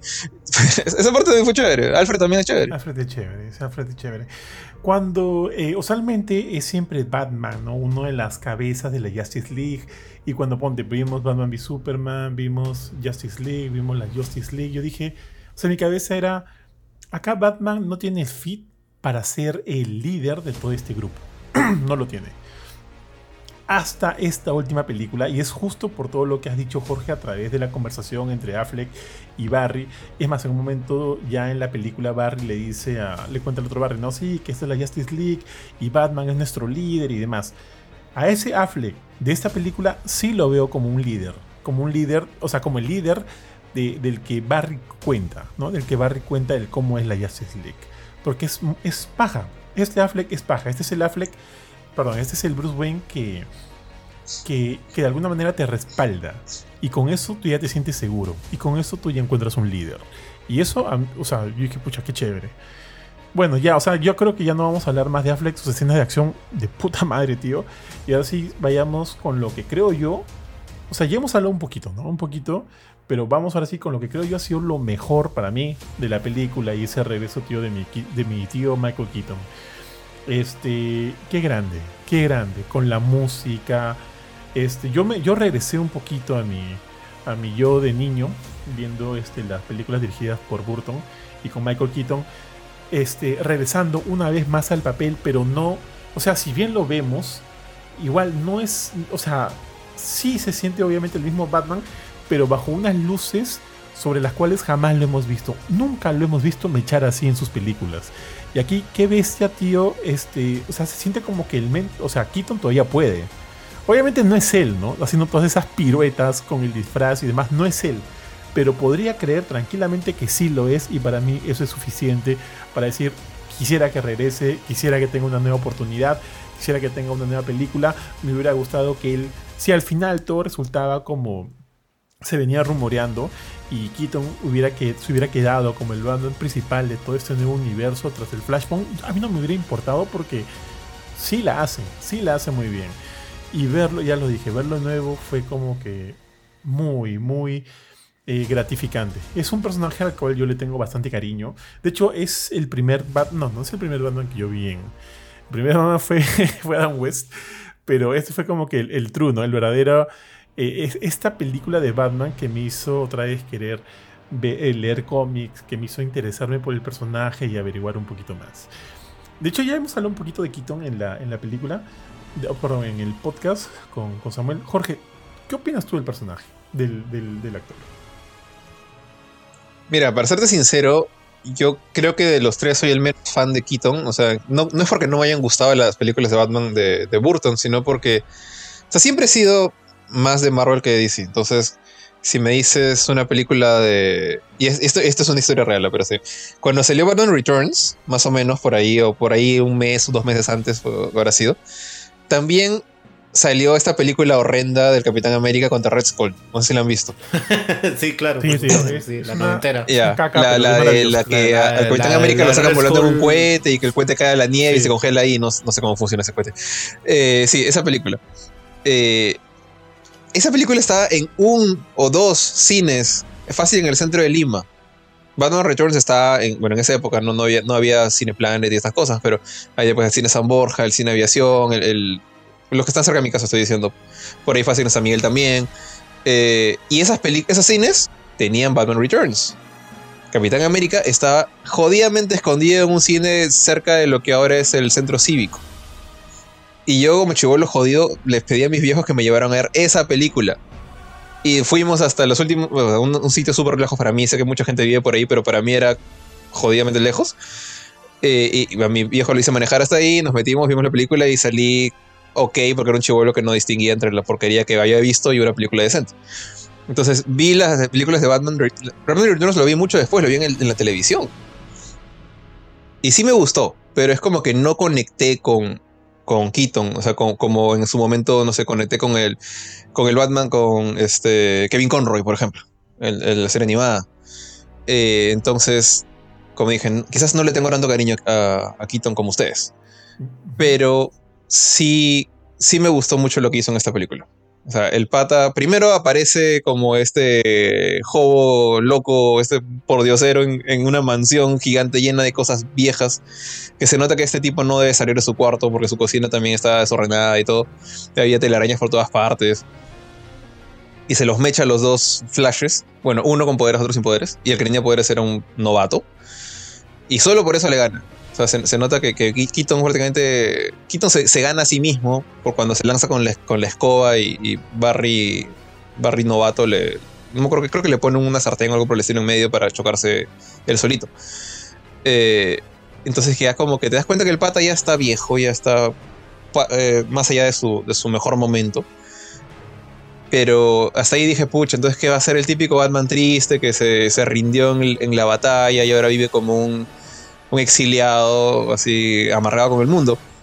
Y no, Keaton agarra, se para, le sonríe a los dos y le dice, ya no soy Batman porque Gotham ya funciona bien. O sea, la arreglé, ya no hay criminales, es una buena ciudad.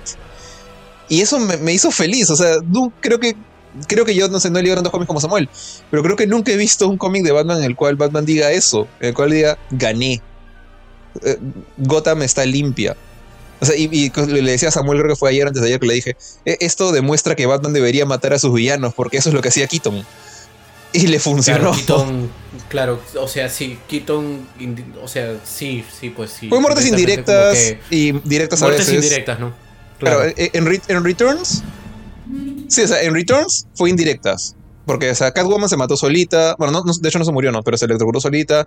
El pingüino no lo mató Batman, pero se, murió ahí hecho basura. Le metió una bomba en el estómago, o sea, le pegó. Eh, eh, esa es en la 1. es en la 2. Claro, le, pone una granada en la. ¿En la 2? Le pone una granada en la boca de un gordito y lo deja caer por un hueco, sí me acuerdo. Entonces, sí mataba a algunos. Y al Joker lo pudo salvar, pero también se le cayó. Entonces, este yo creo que, bueno, eso era ah, un comentario random. Rápido, nada más. La bolsita con la risa del Joker de. de, ah, de, Jack Nicholson. De Jack Nicholson. genial. De Jack Nicholson, claro. Dale, dale. sí, ah. No, pero en general, o sea, el, hecho de ver un Batman viejo, pero feliz, me dio mucho gusto. O sea, ver este Keaton decir, sí, es que ya la, la arreglé, es chévere. Y me da todavía más pena que se haya destruido su mundo. Y es como que este Batman lo, lo hacen regresar no, no porque hay una cosa que solo Batman puede hacer o que la ciudad está tan, tan llena de crímenes que, necesitamos a Batman, como nos llama Millón, por ejemplo. Eh, es más una cosa de, oye, en verdad nos serviría tu, tu, apoyo, eres un héroe veterano, pero solo queremos que encuentres a este tipo, a este Superman, ¿no? Y el pata dice, ya, los voy a ayudar con su nave noventera, con su traje viejo que no le gira el cuello. El batimóvil ya, es bonito ese batimóvil, pero te das cuenta que nada que ver con el Tumblr, por ejemplo, ¿no? Entonces, me gustó eso, o sea, ver este héroe viejo, agarrar y decir, bueno, los voy a ayudar.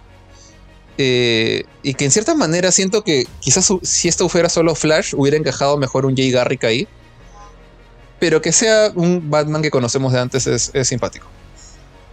Y, bueno, como dije antes, la pelea, a diferencia de, de Supergirl que, que muere humillada como una basura, Keaton se muere solo visualmente en la película dos veces y la primera sí se muere un poco Lorna, porque dice, me voy a bajar a la nave. Y es como un mosquito estrellándose con un, un auto, pues no, no pasa nada. Pero después Barry le dice, eh, no, te vas a matar, el, escudo no, no va a ser destruido, o sea, tienes que hacer otra cosa. Y Keaton, en lugar de hacerse el terco, le dice, ok, voy a pelear contra este otro, ¿está bien? Ya, dale. Y se lo baja. Y este, este pata sin poderes, viejo, acabado, con herramientas de hace tres, tres décadas, le gana esta mole kryptoniana a punta de bombas, me pareció bravazo. Me, gustó mucho todo lo que hizo Keaton, honestamente. Y, por eso creo que me hubiera gustado más que hubiera sido él y no George Clooney al final.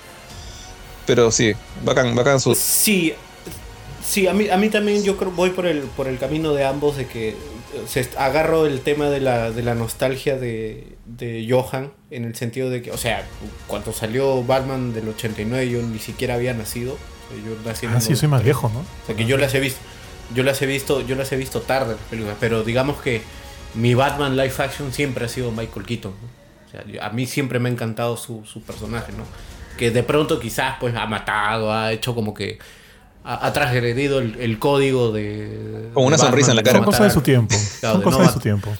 claro, son, cosas de, claro, son cosas de su tiempo y, algo que me, que me gustó muchísimo de la película era que, y, que incluso he visto también gente, para variar, de, Twitter como que quejándose, encontrándole tontería y media de que no, que no respetan la oscuridad de las, de las películas de Burton, es que el tipo, o sea, es un Batman, él siempre ha sido un Bruce Wayne cachoso, sarcástico, que se ríe, o sea, no es, un, no es carepiedra él él se mata de risa, como que se emociona, ¿no? Incluso cuando después de que se pelea con los rusos, él cuando se está curando la herida, se mira al espejo y se ríe, ¿no? Porque le gusta.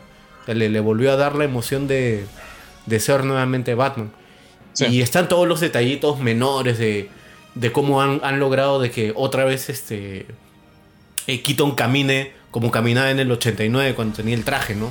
que parecía más bien un, roble, ¿no? Una, un, cuerpo ropero que caminaba lento, pesado. O sea, era como que eh, no es de pronto como cuando ves a Affleck que hace todas las piruetas y de todo eso, ¿no? O sea, hace sus piruetas, este, Keaton, pero es una forma como que, es como dice Jorge también, ¿no? Es, es un fósil intentando intentando hacer cosas chéveres que le, que le, que le funcan, que le funcionan bien, pero obviamente con el tema de que como tiene trajes y tecnología antigua que se han quedado ya eh, en los 90, o sea, nada tiene que hacer frente a las frente a esta a estos extraterrestres, ¿no? que es este eh, los, kryptonianos. ¿no? Entonces, igual está el hecho de que Keaton se los mecha, ¿no? Con todos los recursos que tiene, con la nave, o sea, a mí para mí la, la para mí esa escena de de cuando llega este, este otro secuaz de, de Sot, que no me acuerdo cómo se llama, el que es full, full traje, que lo quiere como que derribar. El, Ajá, que lo quiere el Yo pensé que era un robot, no me acordaba realmente si era Eh, humano. Sí, el, el- el que, el que parece medio, Sí, medio robot. Ajá. Este. Me pareció muy chévere que ahí es como que la película te quiere decir, pucha, acá ya fue. Le va a hacer, lo va a agarrar, lo va, lo va a estampar, con- lo va a mandar por los aires, ¿no?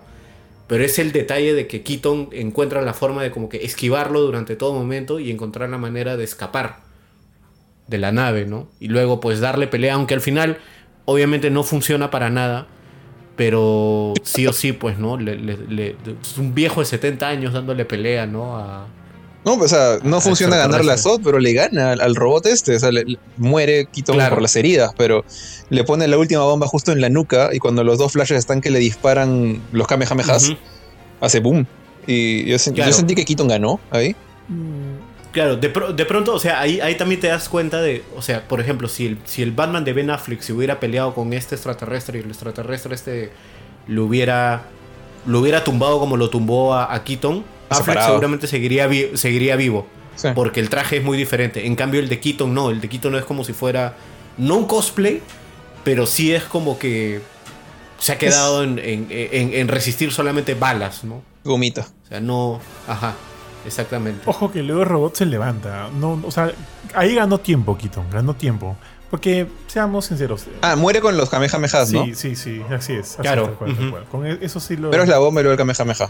Ok. Sí, pero, eh, pero, razón, pero el razón. punto es, o sea, el punto es ver a, a- a este viejo enfrentarse y, y por lo menos en ese round sacarle ventaja a, a tremenda, a tremendo, a tremendo este, tremendo robot, que sí, tampoco me acuerdo cómo se llama. Y cuando ya tú lo ves que Keaton en realidad está herido y que ya, evidentemente, eh, ahí quedó, este, tú te quedas con la idea de, de, de- esas historias de, de estos personajes legendarios que, que sabes que no van a ganar, pero han, han dado como que todo, todo, o sea, han dado todo hasta su vida. Y de alguna manera, este, eso es loable, pues, ¿no? Lo ves como un... Yo lo veo ahí como un héroe. Este es miércoles, este es un... Este, ese es, este es el fucking Batman, ¿me entiendes? Este es el fucking Batman. Y, y pucha, o sea, te Batman. ganas el respeto. Eh, pucha, justo como lo que decíamos, ¿no? A mí también me hubiera gustado que de alguna manera Keaton quedara, o, o si es que se puede utilizar su personaje en el futuro sería genial, porque a mí siento que es un muy buen... Tiene, que aprovecharlo ya porque tiene 70 Pobre, sí, años. tío, y- ya, ya no... Pero según lo dijo Samuel, parece que en la, en la secuela saldría, ¿no? O sea, es lo, es lo que dicen, ¿no? Es lo que están rumoreando. O sea, originalmente. Claro. Originalmente el plan, el plan antes de que llegara Gang era que Keaton se iba a convertir en el Batman, en el nuevo Batman del DCU. Iba a ser como un, como un, iba a ser como un Nick Fury. O sea, que él iba a estar como que detrás de la computadora, apoyando a la nueva generación. Claro. Pero llegó Gang y cambió totalmente las cosas, ¿no? Por eso es que también se canceló lo de Oh, Batichica. tiene 71. Pucha, mi tío ya está, ya... Madre, tío. Sí, no, ya... Sí, ya le he dicho, desde la, la edad de mi papá. dicho, ya, Ya se quedó en su buitre. Se quedó en el Soniverso. Tío, te caes, te caes mal, haces una mala caída y se, se jode la cadera, se jode la rodilla. ¿no? Pues por eso a veces me sorprende y me da pena que todavía lo hagan correr a mi tío este Harrison Ford, tío, para sus películas. Y ahora que probablemente vaya a ser este el, el Red Hulk. A ver, pues, a ver cómo le irá. Eh, Es el No, que- ni, ni siquiera va a estar en el set. Van a Pero él se, él se un transforma y dice chau. Oye, Michael, Michael estuvo con Courtney Cox, aquí estoy viendo. Del 90 al 95. ¿Ah, sí? Ganado, ¿ah? A la Courtney Cox me parecía, o sea, me parece una mujer guapísima. Ganado. Era. Ahora está toda Era. transformada. No, ahora se está, ahora se ha Se estado, mantiene. se ha estado quitando el, Botox. Se ha estado No. quitando el tema que se había metido. Sí, pues se había metido no- unas inyecciones alucinantes en toda la cara. Sí, horrible. Sí, se Cuando había maleado, se había maleado. 6, O sea, se veía bien. Ya se le Sí, ve mejor. humana, Ah, ya se está, ¿no? se ha quitado las. Sí. Porque en el- la reunión de Friends no se le veía tan mal. Entonces debe ser lo que está diciendo Samuel. Sí, sí. Creo que sí Sí, estaba bien está hasta las patas. Scream 6 ha sido este año y se le ve bien. Se le ve bien a la tía. O sea, ya se. No, te estoy, te estoy hablando de hace unos tres, hace unos tres años parecía Laura Bozo.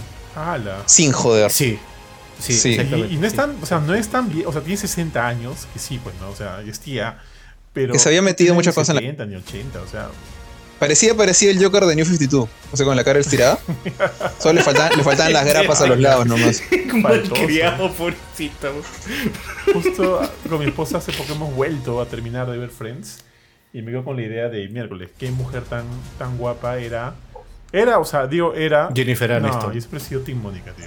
Team Mónica. O sea, sí, también. Pero sí. no, sí, Jennifer Aniston Aniston también es guapísima. Muchachos, cerremos. A ver, Listo. palabras finales de la película y un puntaje. ¿Qué les parece? ¿Quién empieza? Favor, el invitado, por favor. Ya, Samuel. Dale, dale. Bueno, yo le pondría 8.5. Así, Ya. casi, casi, casi llegando a 9. Me detiene muchas cosas. Me detiene el, el- quizás el CGI siendo un poco mal, un poco espeso de, de ciertos momentos. Sobre todo con el tema de los cameos.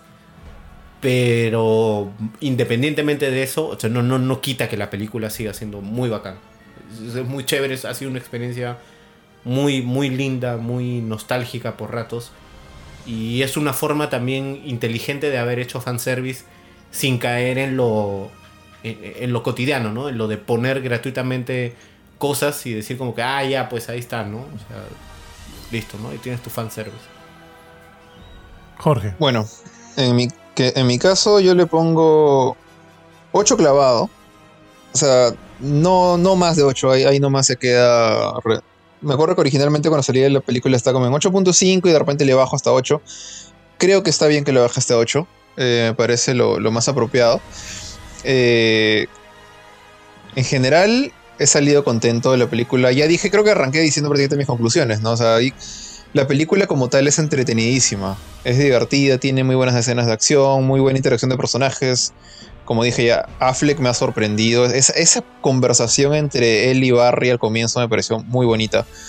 Eh, también, obviamente, Keaton, Keaton en sus momentos de, de anciano sabio con, con- los fideos, eh, me pareció chévere. Y en general, su pelea con el robot este fue la mejor de toda la película para mí. Eh, la única excepción sería Sasha Calle, que a pesar de que tuvo toda la presencia de, un- de una cara sobre él eh, del New 52 agresiva, es- la cara sobre él esa que se convirtió en Red Lantern eventualmente, no llegó a cumplir, o sea, no llegó al, punto en que dije que chévere esta, esta flaca porque la humillan totalmente ¿no? al final varias veces. Eh, y siento que si la sacas no pasa nada. Eh, con haciendo esas salvedades y mis principales problemas son los que dije, o sea, el CGI sí ya guardamos todos en eso, pero aparte el hecho de que al final esta película agarra tanto de otras, o sea, agarra a Affleck, agarra a Keaton, agarra a Gal Gadot, a- a- agarra este, no sé, Aquaman por un rato, te, te dice tan, te deja tan en claro que existe en el Snyderverse, en este eh, universo que ya sabemos que va a morir, tiene los días contados, pero en lugar de cerrarlo, darle un final o, o decir por lo menos un epílogo simple de se acabó el mundo siquiera, no sé, lo deja más abierto, lo deja con más preguntas que probablemente nunca tendremos respuesta. Y eso como, digamos, un fan de repente más hardcore, como sea, o más comiquero, que, que espera un poco más de, de complejidad en, en sus, en sus películas de cómics, que sé que soy como que el- de repente el 15% de la población, eh, me deja queriendo más. O sea, hay tantas cosas a medias, tantos huecos, tantas cosas, tan- tanto fanservice bueno, pero también alguno que más bien termina jodiéndote como el de George Clooney o el hecho de que Barry no aprendió un pepino, que no, no es fanservice, pero eso es te- tema del, del guion. O sea, siento que todo está bien para contarte ese mensaje, que, que aprendas a que hay cosas que no están bajo tu control, que no puedes cambiar el pasado y Barry cambia el pasado. O sea, ya hay cosas que simplemente terminan por arruinar, no arruinar, terminan por afectar lo que sería una, una historia mucho más grata si es que no estuvieran esos problemas. Tal cual. Sí. Y de hecho, eh, hay, un, ahí hay un chongo que no hemos comentado, pero me pareció bastante bueno en la película, cuando eh, se recalca una y otra y otra vez que Marty McFly es Eric Stoltz y no este Michael J. Fox. Ese es un de. Ese es un detallazo que pucha, Cuenta, tienes Sí. que leer, tienes que haber leído detrás la producción de Volver al Futuro como para entender esa Sí, vaina. tal cual, tal cual. Me pareció un detalle muy, muy O, chévere. o también, ¿no? El, el saber que en su momento se estaba pensando en Nicolas Cage como Superman, ¿no? Porque muchos. mi- Mira, no sabía También. eso. y Me dijo, oye, ¿qué hace Nicolas Cage ahí, no? Y le conté, ¿no? Que él en un momento iba a protagonizar una película de Superman dirigida por Tim Burton y creo que Kevin Smith la iba a escribir, es más. Eh, y entonces, este, son esos detalles que siento que alimentan mucho la película y son chistes recurrentes. Lo de Michael J. Fox y Eric Stoll me pareció súper gracioso en todo momento. Y, y- y me recordaba mucho este meme, ¿no? De, ¿qué hiciste, Barry? ¿Qué hiciste, no?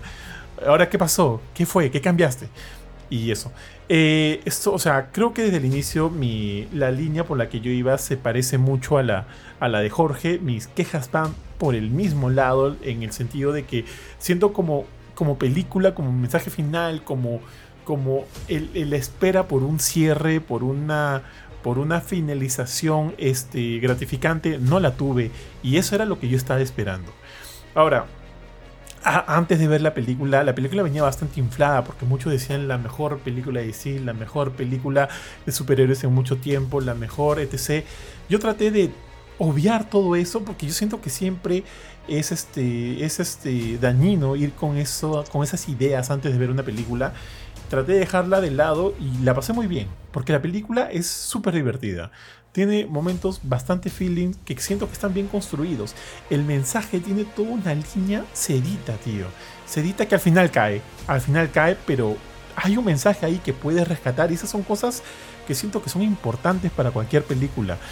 Ya hablamos de que hay actuaciones bastante buenas y sobre todo rescatando a, Michael Keaton, que siento que es... O sea, si tú has crecido con él, si él en algún sentido es tu Batman, o sea, tienes que ver esta película porque su regreso no es para nada bajo. Es, es como que uno de los highlights de, Flash. Y eso, eso sí, eso sí es muy bueno, es muy bueno. Pero lamentablemente, y vuelvo a decir, ¿no? Eh, como película en sí, yo siento que no se mantiene. Y, y, y siento que se va, hasta, por decirlo, hasta por lo seguro, en lugar de ir y tomar, este, tomar retos por más allá de que ya se. O sea, qué chucha este, presentar aquí a, este, a, River Flash sabiendo que no hay un futuro aparente. Pero qué importa mientras ese personaje sea importante para la historia de tu película. Y creo que se podría haber aprovechado mucho más con eso que con la, la idea de la lata. O sea, en verdad, creo. Pero bueno. Entonces ahí yo siento que no se arriesgó lo que se debería arriesgar para estar, para ya estar como que en el, punto final del, de la carrera, en el último punto de la carrera.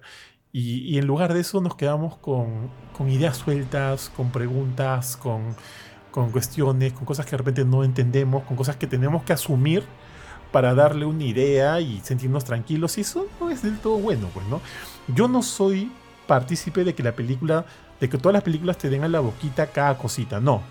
O sea, las películas o, las series o el material audiovisual debe, debe de a ti mismo a buscarle una idea, a buscarle un consenso.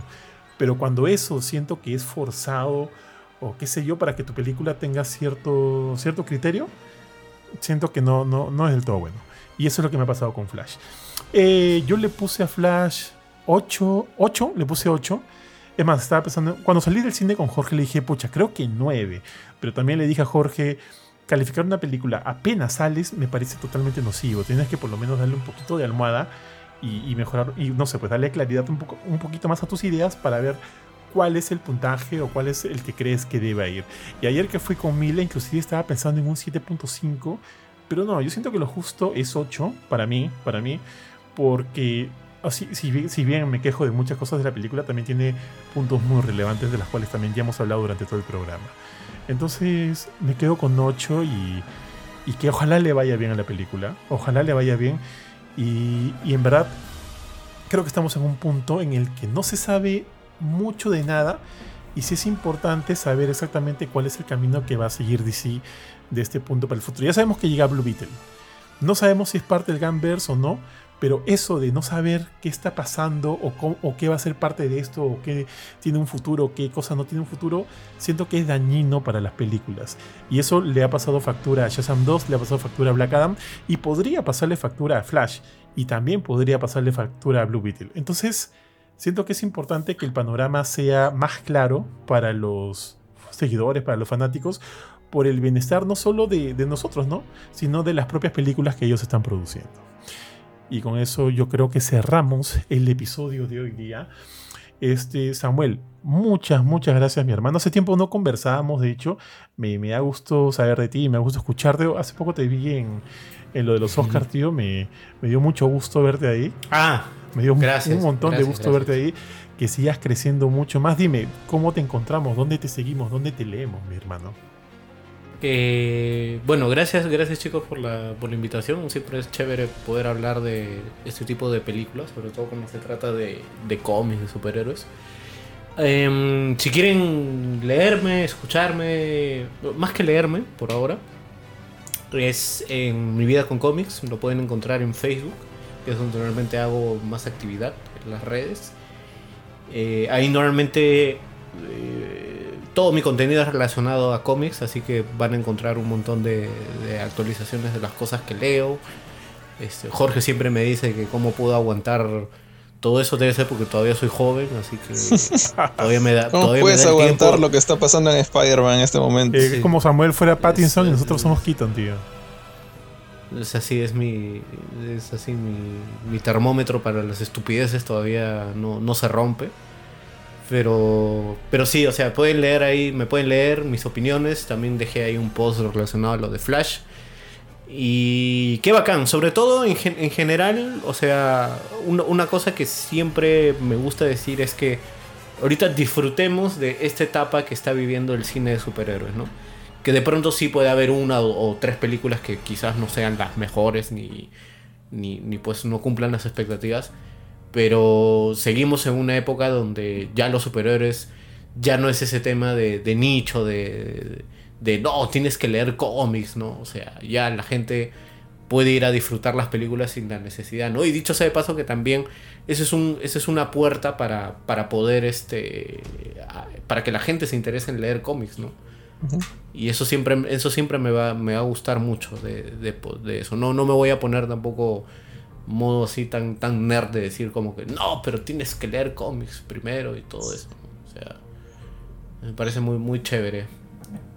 Me has hecho acordar que D- DC tiene algo bien simpático, al menos, o Warner, no sé a quién darle este crédito, que siempre veo en sus trailers, o por lo menos en sus ads en, en redes sociales, cuando te ponen un trailer de, digamos, de The Flash, hacen todo el trailer, y al final ponen un mensaje que dice, lee donde todo empezó, y te ponen diferentes Exacto. carátulas del cómic, y eso es tal cual como tú dices, o sea, la hay gente que sí es como que se siente invadida, siente que hay, hay- hay seres extraños metiéndose a su mundo nicho que antes nadie le interesaba, que, que era de, de- de gente más este, solitaria, más reclusa. Y ahora vemos tanta gente interesada en videojuegos, en, videojuegos, en, en, en en cómics. videojuegos también, ¿no? En videojuegos también, o sea, pasa lo mismo, pero en este caso en, en cómics. Eh, ver que, bueno, que en este caso DC y Warner más bien están diciéndole, oigan, ustedes que ven las películas y no leen los cómics, ¿por qué no tratan de leer los cómics? Te- los tenemos digitales ahora también, tienes que comprar en papel, o sea, y, co- y cosas así, no les dan opciones. Y eso Sí, me parece chévere, o sea, que es más la, la mentalidad correcta, ¿no? Tal cual. Entonces, nada, este. Muchas gracias a todos los que nos han acompañado hasta aquí. Recuerden que todo nuestro contenido siempre lo pueden leer en www.gamecore.com. Encuentran los reviews, los artículos, las noticias del día a día. Además, también les sugiero que puedan ingresar a nuestras cuentas de Spotify, perdón, perdóname, perdóname, de TikTok y de Instagram para ver nuestros reels diarios. Sacamos videos todos los días y siempre pueden encontrar ahí algo que por ahí les llame el ojito. Y si quieren escucharnos, nos encuentran solo en Spotify, nos encuentran como Gamecore Podcast. Y ahí van a estar todos los alafilmes, las noticias y reviews y evidentemente los choques de espadas, que hace tiempo no grabamos un choque de espadas, mi estimado Jorge, pero ya toca, ya toca uno, sí, sí, tío, ese es el nombre, pero ya toca uno. Así Ari, encanta, ¿ah? Ari es el, Me encanta, el- me el encanta, que promociona encanta. esas cosas. Sí, a Ari le encanta, tío. Ari es el de mente abierta, así que como está de viaje. Guarda. Sí, no, no, tío. Acá, acá todo, todo queda en familia, tío. Entonces, nada, muchas gracias a todos. Eh, recuerden, ya les dije dónde encontrarnos. Y Jorge, nada, te dejo para que te despidas. No, no, no te pasé la posta. Bueno, no, nada, o sea, este, chévere hablar de, de esta película, la verdad, por más que he criticado muchas cosas, me ha gustado, así que yo creo que sí vale la pena que lo vayan a ver. Creo que, eh, o sea, seas fan del Snyderverse o seas fan simplemente de las películas de superhéroes, creo que vas a encontrar algo divertido. No tienes que haber visto antes muchas cosas, solamente acordarte qué actor interpreta héroe y ya con eso estamos bien. Eh, obviamente, si has visto películas como las de Tim Burton, vas a salir todavía más ganado, más, más entretenido, creo yo, como más, más metido en el, en el asunto. Eh, pero no es como que absolutamente necesario. Entonces, sí, es una película difícil. Me, sorprende estar diciendo esto de una película de DC. O sea, e, e, es más, incluso cuando no están manejadas por Snyder, vemos cosas como Shazam 2 o como Black Adam, y que no te da ganas de promocionar nada de DC, pero esta vez, por más que le he criticado, que he dicho que he dicho mil cosas y que los bebitos parecen Chucky, escucha, vayan a verlo. La verdad es que vale la pena. Es, es, buena película, es divertida y puede que salgan un poco contrariados en algunos puntos como yo, pero lo van a pasar bien. Como lo que dijimos saliendo de la película, cuando estábamos esperando el, eh, la movilidad, dijimos, este, es una, una película de superhéroes bastante ok, bastante regular, pero como película de DC, por lo menos desde que empezó el, empezó el menjunje este, es muy buena.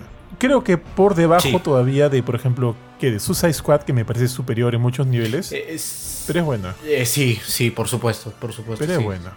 Sí, eh, creo que Suicide Squad sigue siendo. Pela.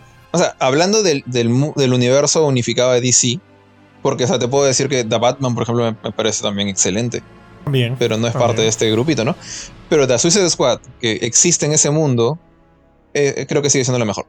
Dale. Pero eso no está nada mal. Para nada. Entonces, muchas gracias y nos vemos en el próximo programa. Chau, chau. Chau, chau. Chau.